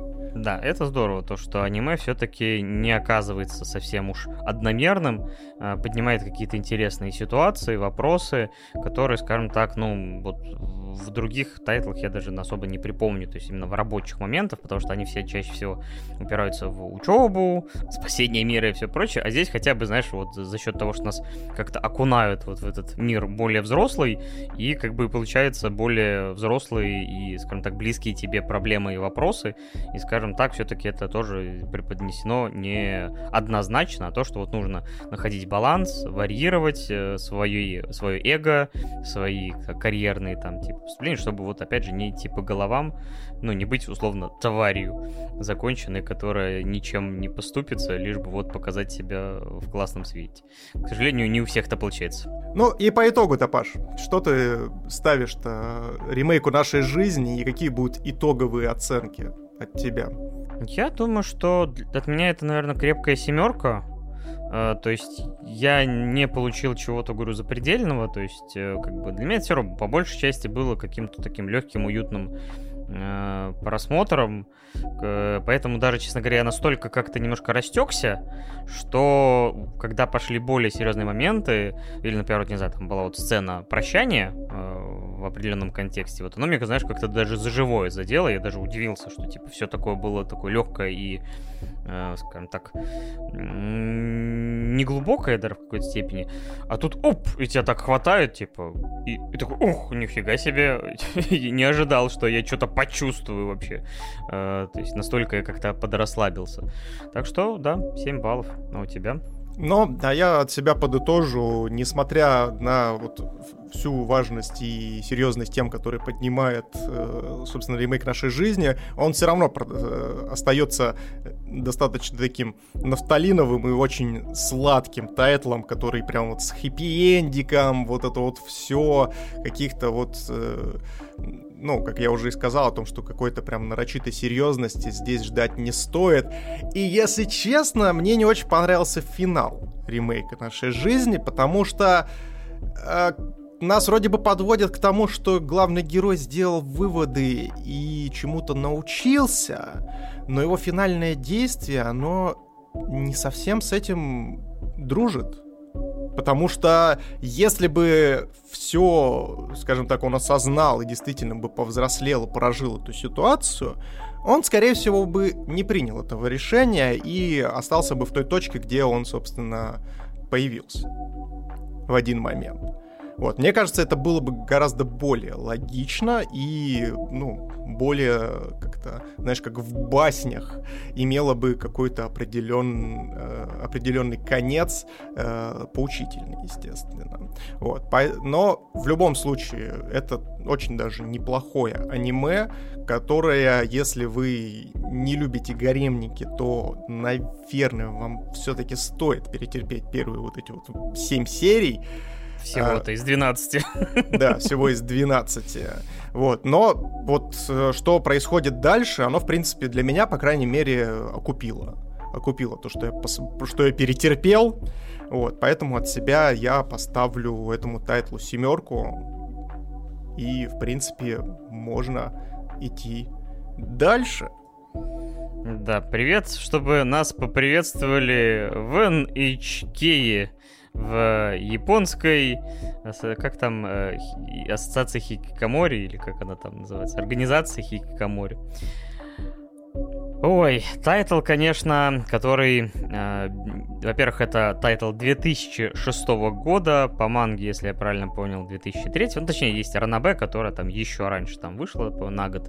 То есть это скажем, анимешка совсем другой эпохи. Слушай, я тебе даже так скажу, я тебе даже так скажу, то что каждая последующая итерация NHK по факту является его переработкой, докручиванием. То есть сначала было Ранабе, потом автор такой, так, ну надо бы мангу, в манге он, собственно, отшлифовал то, что он сделал в Ранабе, а в аниме он отшлифовал то, что он сделал в манге. Ну, то есть, представляешь, да, вот такой вот э, тройная итерация для того, чтобы мы посмотрели экранизацию этого, не побоюсь названия, не, не, по, не побоюсь назвать легендарного произведения. Ну, это, конечно, интересный факт, потому что обычно, знаешь, как бы всегда считается, что экранизация — это условно какой-то, не знаю, там, э, огрызок оригинального произведения чаще всего, потому что там оригинальное произведение, особенно там какая-то манга или ранабе, оно просто больше, там все сильнее раскрыто, вот ты говоришь, что он, можно сказать, улучшал свою формулу, это нестандартно клево. Вот, значит, э, про что вообще наша анимешка? Значит, есть э, главный герой Тацухиро Сато, э, которому 22 года, и где-то, если память не изменяет, он где-то 2 года же, по-моему, или 4, как бы, событие ключевое, которое сделало его Хикикамори, когда произошло, когда он 4 пошел года, на учебу да. же? Да, 4 года. Получается, значит, 18 лет он должен был поступать, я так понимаю, там куда-то высшее заведение, там, или колледж. И что-то в нем щелкнуло. То есть он понял в какой-то момент, что нифига он не хочет находиться среди людей. То есть у него, не знаю, какие-то были условно визуальное восприятие людей как какой-то массы, без людей, которые, без э, лиц, которые насмехаются над ним по умолчанию, и у него вот что-то щелкнуло в голове, он такой, все, общество, сайонара, до свидания, и реально на 4 года засел в в своем доме, собственно говоря, так называют людей, которые не выходят из дома, это хикикамори. А, то есть это вот какая-то болезненная стадия. Или просто хики. Собственно, это люди, которые сознательно отказываются от социальной жизни. Они не просто не общаются с людьми или избегают людей, как, например, социопаты те же самые. Э, но что-то есть в этом все равно схожее. Они даже не выходят из дома. Так, ты сказал социопаты? Или социофобы, ты хотел сказать. Вот это чуть... Я тоже иногда, знаешь, так путаю, но все-таки есть определенные нюансы. Наш э, герой все-таки, мне кажется, ближе к социофобам. Хотя, знаешь, проявляет иногда такие черты, что, ну, черт его знает. Если бы в конце он в какой-нибудь криминальной хронике появился, я бы не то чтобы удивился. Вот, и э, как бы он находится в таком социальном вакууме полнейшем, на полном э, обеспечении от родителей, то есть как бы они присылают ему деньги, живут где-то, я так понимаю, в провинции, он э, сам, собственно, живет в своей небольшой студии в Токио, и как бы вроде живет, не тужит, в общем-то, как бы нормально. У нее там всех салфеток хватает, компьютер есть, развлечения найдется. Всегда кушать есть, что и выпить, и покурить. Э, собственно говоря, ведет не очень, конечно, здоровый образ жизни, хотя на нем это не то, чтобы прям зрительно сказывается. Вот, но в какой-то момент э, к нему заглядывает девчушка, точнее, заглядывает вообще женщина, которая там условно раздает какие-то брошюры из разряда «Не хотите посетить собрание нашей секты?» э, ну или какой-то религиозной организации, и вот э, с ней рядом э, девчушка миловидная с зонтиком сопровождает ее, и как-то вот она цепляется взглядом за него, он цепляется за нее взглядом, и спустя некоторое время, я не помню при каких обстоятельствах, ну, короче, она предлагает ему контракт, по которому она выведет его из э, состояния хикикамори а, посредством чтения ему лекций в ближайшем парке, э, куда как раз он единственный, наверное, куда выбирается. Это, по сути, вот этот ближайший этот зеленый уголок. И она говорит, что если будешь пропускать лекции, будешь должен мне миллион йен. И он такой, ну, что-то я не знаю, но в итоге как бы соглашается, и вот, собственно, начинается их взаимодействие. А параллельно с этим наш главный герой, э, во-первых, сразу показывается его психическое состояние, потому что он уже дошел до той стадии, когда как бы он разговаривает с мебелью, поэтому на картинке, которую там, ну, здесь вы не видите, но теперь я смотрю основной постер, там, не знаю, у холодильника, у телека и всех остальных мебели есть лица, голоса, и это вот как бы нарочито показывается, и плюс он буквально сходит с ума еще от того, что за стеной в этой не самой дорогой, не самых дорогих апартаментах постоянно играет пуру-пуру-пурурин, пурурин. Какая-то странная мелодия из анимешки. Э, и в какой-то момент он э, собственно, на, на, решается все-таки познакомиться с соседом, видимо, чтобы отмудохать его. А выясняется, что сосед оказывается его, ну не то чтобы знакомые школы, но парнишка, которого он годы спустя годы назад в старшей школе спас от хулиганов путем подставления лица под их кулаки.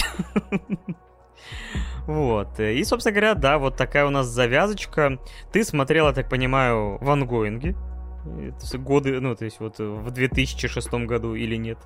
Нет, я смотрел не в ангоинге, добро пожаловать в NHK, но как раз-таки вот где-то в году 2007 я познакомился с этим э, замечательным аниме. Ну, довольно близко. Да, ну, то есть оно там в декабре 2006 закончилось, и в, где-то, может быть, в ноябре-декабре 2007 я его, его посмотрел.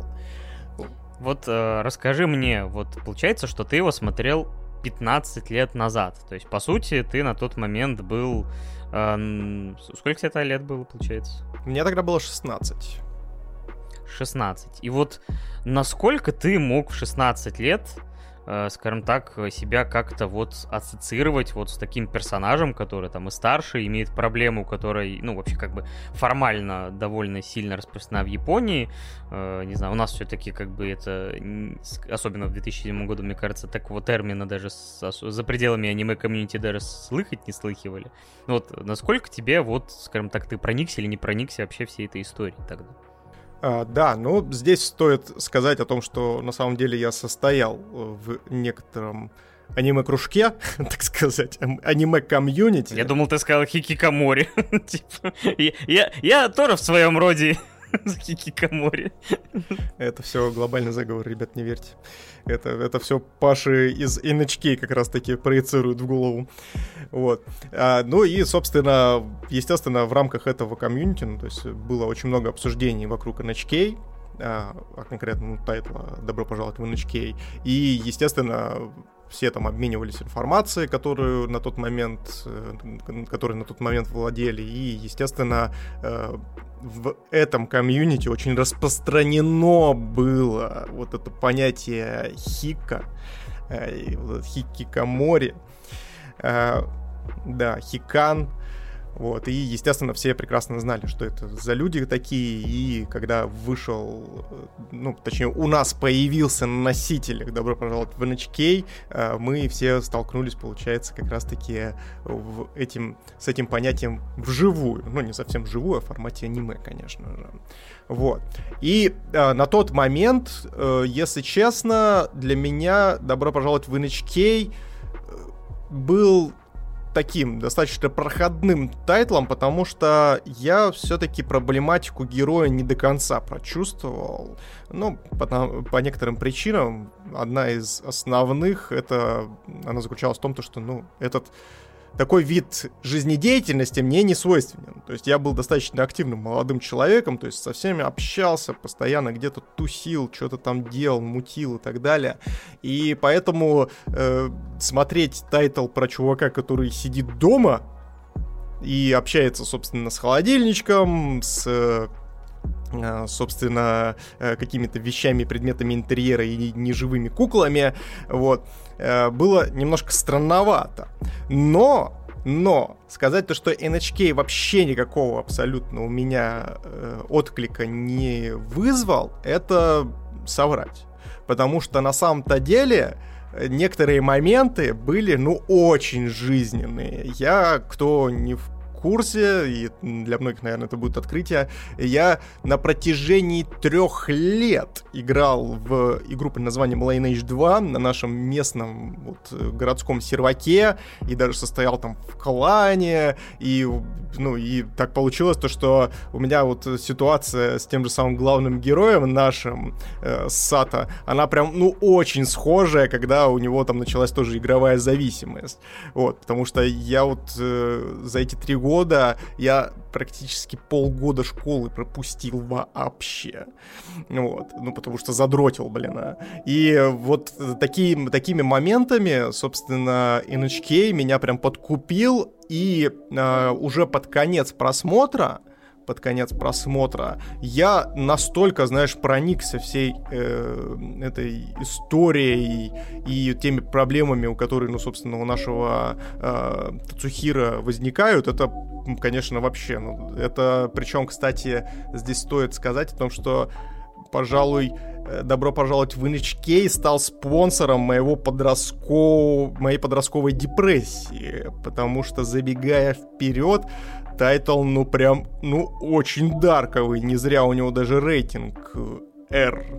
То есть 18 плюс не просто так, потому что тема, э, темы и э, те ситуации, в которые попадают наши герои, они настолько прям из ряда вон выходящие и без купюр, что прям диву даешься. Э, а еще там есть голые бубисы.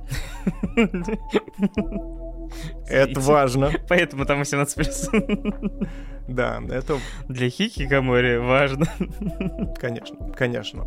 Вот. Ну, а ты, Паш, как вообще? Вот я рассказал свой опыт э, в юношестве, а ты расскажи, как вот сегодня воспринимается уже достаточно пожилой тайтл, которому, на секундочку, 16 лет уже. Вот. Как он воспринимается сейчас? Честно скажу, у меня с с первых, ну, скажем так, может быть, не с первых серий, но где-то вот ближе к середине у меня очень часто были такие моменты, когда события в сериале, какие-то ситуации, моменты как-то уж очень болезненно кололи в районе груди. Ну, само собой, это, скажем так, нереальное какое-то болевое ощущение, знаешь, что называется, душевные. Но как-то, вот знаешь, так э, точечно кололи в, в твой скажем так, опыт, в какие-то истории, в какие-то эмоции что, честно говоря, мне это даже иногда напрягало. То есть, э, само собой, не знаю, там, условный опыт хикикоморства был, мне кажется, почти у всех в 2020-2021 году, как бы вынужденный. Но, честно говоря, я все равно себя так или иначе, ну, ассоциирую с домоседами, потому что, то есть, хоть у меня социальные взаимодействия все-таки на протяжении всей жизни так или иначе были, но я, скажем так, больше склонен проводить время, типа, в одного. То есть мне больше, более комфортно такое времяпрепровождение без, э, скажем так, без общения посто... на постоянке, то есть... И... Но у меня, конечно, не было вот такой стадии, когда я прям совсем э, отказывался. Хотя, честно говоря, вот, наверное, в самые какие-то депрессивные моменты жизни вот был такое, когда вот буквально не хочется вообще никого видеть, буквально не хочется никуда ходить, хочется, не знаю, там, занимать какое-то минимальное пространство даже внутри своего помещения. То есть это уже, конечно, да. А, так это не старость на тебя повлияла так? Ту, блин, я-то думал, ты просто дед стал, поэтому ты, собственно, такой вот. А ты и был, и рожден был дедом. Born to be dead. вот. То есть, конечно, все это и вот эти как бы такие малоприятные и депрессивные моменты в жизни, когда действительно вот, ну как-то прям совсем не хотелось ни с кем общаться, ни с кем контактировать, ни виртуально, ни реально, они, конечно, вот отзывались вот это какой-то эхом эм, болезненным из прошлого, поэтому я, конечно, иногда Сата понимал. То есть вот эти какие-то моменты, когда ты абсолютно вот как-то ничего не хочется, и даже не, э, ну, наверное, не хочется жить, это будет слишком громко, хотя, не знаю, мне кажется, у каждого были такие мысли. Главное, чтобы это было не очень серьезно.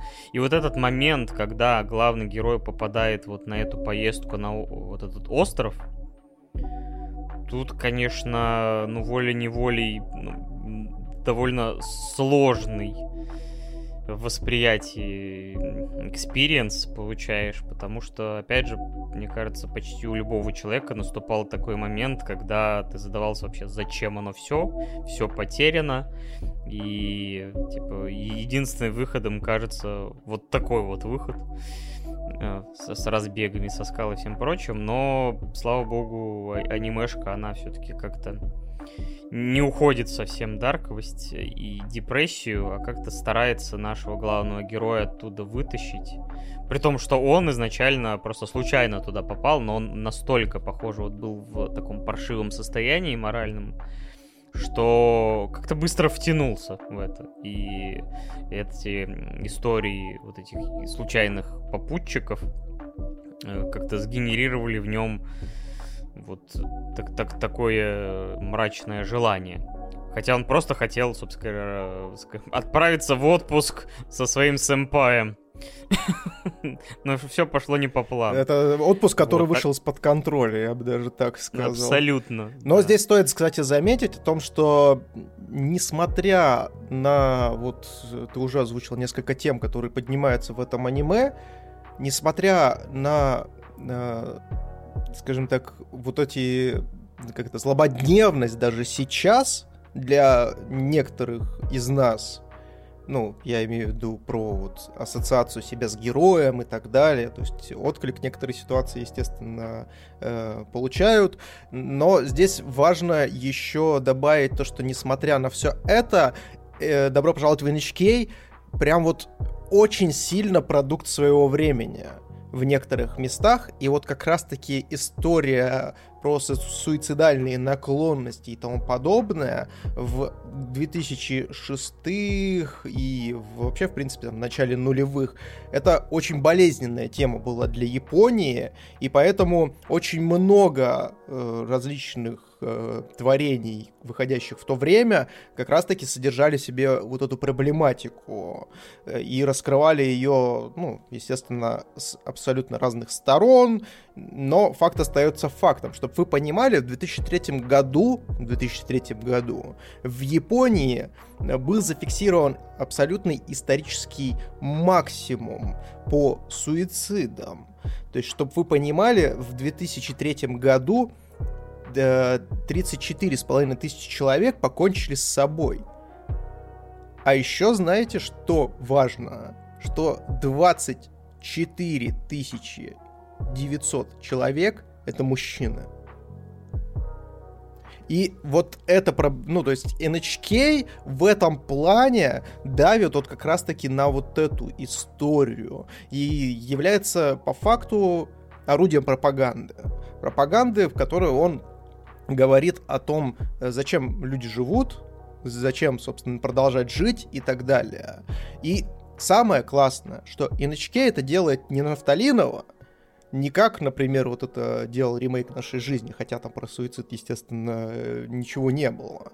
Вот, но настроения присутствовали, опять же он здесь идет дальше и раскручивает вообще всю историю, связанную там со смыслом жизни, с мечтами, со стремлениями, э, с обоснованиями для себя. Про инфантилизм там очень много всего сказано, потому что по факту-то, э, то есть вот это затворничество, вот этот вот Э, преобразование человека в хику, это же по факту инфантилизм. То есть человек просто убегает, убегает от ответственности, убегает, собственно, от взаимодействия с людьми, потому что он не понимает, как с ними взаимодействовать. То есть э, по факту да, просто обрекает себя на одиночество, потому что одиночество — это следствие затворничества. И вот, вот в перемешку это все образует такую, знаете, достаточно жив... Э, как-то взрывоопасную смесь, которая в голове начинает у тебя пробрасывать какие-то мысли. И очень хорошо то, что NHK на все эти мысли дает ответ. Потому что, если бы, знаешь, э, здесь был бы ну, знаешь, какая-то арка, вот, допустим, с суицидом, она бы оставалась бы с открытым финалом, то ну, тогда бы человек бы мог додумать то, что это, в принципе, и выход. Но NHK здесь не оставляет шансов и вполне обоснованно эти, эту тему выдерживает до конца и пробрасывает очень много интересных мыслей на этот счет. Да, соглашусь. Опять же, разброс тем огромный. То есть при этом главный герой на протяжении всего сериала сталкиваются еще с такими... Ты понимал? Это произведение 2006 года, но опять же основанное там на произведении еще более раннего. Там, например, показывает схему сетевого маркетинга, которая и в 22 году и никуда, мать его, не делась. И многим знакомо по различным именам и громким историям. И, типа, сколько бы людям не вдалбливали, типа, ребята, это как бы секта практически что, типа, схема вообще обмана. Не-не-не-не-не, все нормально будет, меня точно никто не наколет. Я, со мной все будет хорошо, это вы, дураки, отказываетесь от способов заработка и все прочее. То есть тоже, честно говоря, знаешь ли, не каждый... Э, мне за что еще нравится вот игру анимешки тех лет, за то, что они не только старались развлечь э, зрителя и как-то, не знаю, там, вывести его на эмоции, там, грустные, там, или это, но показывали жизненные ситуации, то есть, условно, жизу, которая, опять же, иногда зачастую актуальна и годы спустя. То есть ты как-то мог что-то подчерпнуть оттуда, чему-то научиться, посмотреть симуляцию какой-то жизненной истории, в которую ты сам можешь просто, ну, не попасть за счет того, что, ну, тебе как бы наглядно показали, что, ну, смотри с осторожностью к этому, или, например, не знаю, если вот взаимодействуя с персонажами, там, э, определенными даже любовными. То есть вот, ну, четко понимай, что это и куда это. Вот, поэтому, конечно, в этом плане NHK на многих уровнях меня зацепил, и вот, говорю, опять же, сейчас анимешки очень часто современные, они как-то э, те, говорю, могут вывести на эмоции, как бы какие-то ситуации, ну, скажем так, показательные показать, но они не будут, э, как сказать, глубоко копать. А NHK за свой хронометраж они действительно перепахивают множество ситуаций с онлайн-играми, опять же, с этими сетевыми маркетингами, с какими-то вот обреченными влюбленностями там, и э, взаимодействие с родителями, и прочее, прочее, прочее. То есть это достойно уважения. Да, причем он это делает в рамках концепции своей. То есть вот он не церемонится. То есть, ну вот смотрите, здесь вот э, я по факту вот выстроил такую цепочку о том, что ну вот у тебя э, ты хика. По факту ты, собственно, у тебя нет социальной жизни, то есть ты затворник. Соответственно, из, э, ты одинок, потому что одиночество это, собственно, оно вырастает из затворничества. Соответственно, так как ты одинок и ты не контактируешь с социумом, а уж простите, мы люди, мы э, существа, которые собственно, являются социальными существами в первую очередь. И то есть для нас общение важно. Даже если вы терпеть не, не можете людей, вам все равно нужно общение, хотя бы с кем-то. И здесь как раз-таки, когда вот, э, ну, если уж мы говорим про продукт э, своего времени под названием «Добро пожаловать в NHK», там начали появляться компьютеры, и, соответственно, компьютеры тоже стали, э, скажем так, неким выходом для человека. Но здесь вот тоже, опять же, продолжая проследственные связи и единство концепции, здесь говорится о, о том, что компьютеры такие классные и позволяют вам общаться и добирать социальных каких-то поинтов, а нет, появляется компьютерная зависимость. Потому что что? Потому что твое даже подсознательное э, желание контактировать с людьми, взаимодействовать в социуме, оно по, по, ну, скажем так, приобретает вот такой вот извращенный вид мании от которой, ну, по факту очень сложно избавиться. Потому что, ну, вот, человек, получается, затворник, как ему еще контактировать с людьми? Только через компьютер. А, соответственно, э, появилась компьютерная зависимость. А как избавиться от зависимости? Нет, я не избавлюсь от нее, потому что там мой социум, по факту. Вот. Ты даже за пределами общения ты все равно получаешь, ну, условно, какой-то... То есть, опять же, здесь показано, что компьютер — это источник и голых тянок, типа потребность твою э, одну закрывает, а, и компьютерные игры онлайновые закрывают там, типа, потребности в общении, там, э, опять же, он там начинает делать игру э, компьютерную на пару с Каору, закрывает его, скажем так, по крайней мере, он для себя не будет себя так сильно корить о том, что он ни хрена не делает, не работает, потому что он хотя бы что-то делает, хотя, по сути, все за него делает Каору. Да, человек начинает просто искать какие-то способы для оправдания. И тот же самый там продолжает сетевой маркетинг, ну то есть э, тоже в рамках концепции, потому что кто у нас преимущественно попадает в сетевой маркетинг и кто является э, основной жертвой непосредственно э, данного мероприятия, это люди надломленные, которые видят в этом последний шанс запрыгнуть в собственно, поезд своей, своей финансовой независимости и вот в моменте получить то, чего ты не получал очень долгое время. И это, кстати, тоже подкрепляется и дополнительно еще озвучивается главным героем о том, что он говорит, что по факту э, очень большая часть э, успешных людей достигают своей цели за счет удачи.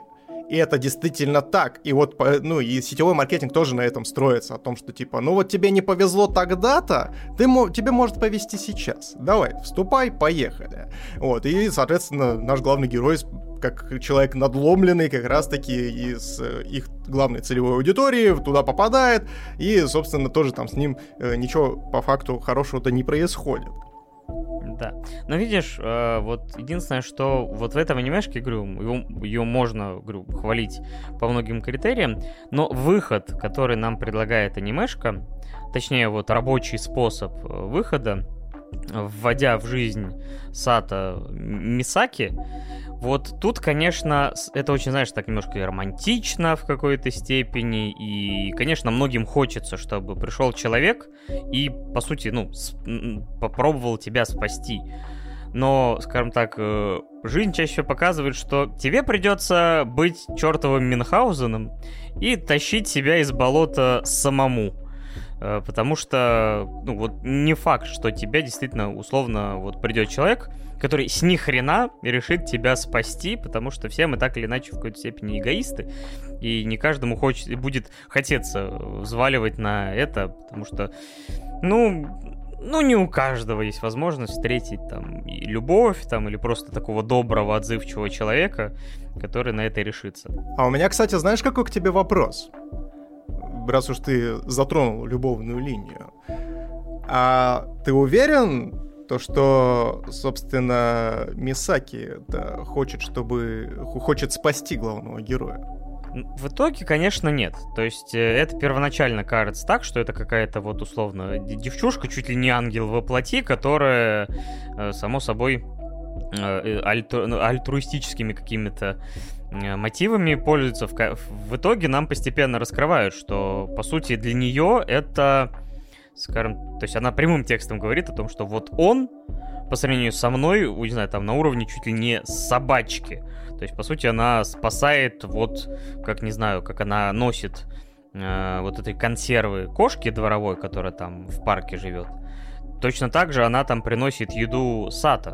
То есть она вообще рассматривает его как, не знаю, там, собачку и, и подопытную, и милого зверька, за которым вот она наблюдает. То есть, конечно, тут, э, ну, она тоже показывает себя более обычным человеком с эгоистичными мотивами тоже. Я просто здесь еще наброшу. Ты действительно все правильно сказал. Она от него хочет определен... Она от него хочет определенной реализации своих эгоистичных целей. То есть она сама надломленный человек, который просто ищет человека, который еще более надломленный, чем она.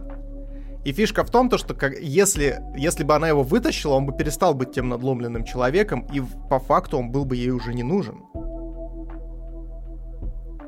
Вот. И история заключается в том, то, что на самом-то деле, на самом-то деле, она не главного героя ассоциирует с кошкой, она сама как кошка. И там даже была прямая аналогия, когда, в, когда отказывает ей главный герой в определенных там э, запросах. И нам показывают о том, что кошка умирает. И в этот момент, э, соответственно, э, эта кошка, она, как это правильно сказать, она символизирует надежду Мисаки о том, что она сможет найти человека, который, э, как она думает, ее понимает, и который поможет ей, скажем так, справиться и свыкнуться с тем, что происходило у нее в детстве. То есть там была четко обозначена ее предыстория, и, ну, она просто нашла себе человека, который вот еще более больной, и такая, типа, ну, так я хотя бы буду знать то, что у меня не все так плохо, вот у него хуже, это поможет мне отвлечься от моих мыслей, а от мыслей-то не убежать. Э, мысли всегда тебя будут преследовать. Особенно такие мысли под названием э, детские травмы. Вот. И, естественно, рассчитывать на то, что этот человек, э, так она надломленная, он надломленный, и типа вроде как он должен ее понять, нет, потому что у вас надлом произошел в разные эпохи, и по абсолютно разным причинам. У вас разные абсолютно предыстории, и вы, два больных человека, не поймут друг друга, и эти отношения, в принципе, не смогут. Ну, они, они ну, обречены на провал, я даже так скажу. Да, на самом деле, тут соглашусь полностью. А, просто я, наверное, хотел, знаешь, какую мысль донести. Просто, ну, есть большое количество людей, которые действительно ждут э, помощи со стороны. То есть вот у них какая-то надежда, что, не знаю, там не встретить там любовь, друга или еще кого-то, кто вот вытащит их вот из какой-то там депрессии или сложной стороны. Даже у меня, наверное, были такие периоды. Но вот тут надо как бы все-таки рассчитывать на себя, искать себе силу воли, тренировать, потому что, ну, скажем так, и, иначе можно в этом болоте настолько уже утянуться, что ни ты, ни кто-либо иной, ну, типа, не, не, не потянет эту ношу. Здесь, конечно, еще, знаешь, в промежутке вот есть момент с персонажем, вот этим э, брати, братом, э, как ее там звали, ну, старосты э, Мегуми который, скажем так, его просто забыли покормить, то есть не, не могли покормить несколько дней. Он вообще тоже там хикикамори, еще более жесткий даже там с жуткой игровой зависимостью, но у него просто нечего жрать. И тут как бы либо ты выживаешь, то есть это такой, как типа научить плавать человека, просто выбросив его в центр озера, э, так лечение хикикамори, просто оставив его без еды, такой, ну все, и вот он идет типа там на работу. Да, это шикарный же момент. Он как раз таки и говорит про то, что ребята поведение главного героя, да и вообще, ну то есть части героев, которые есть в аниме, они обусловлены инфантилизмом, то есть э, проблемой принятия ответственности за самого себя. То есть только ты сам за себя ответственен. Никто за тебя не придет и, и не сделает то, что нужно сделать.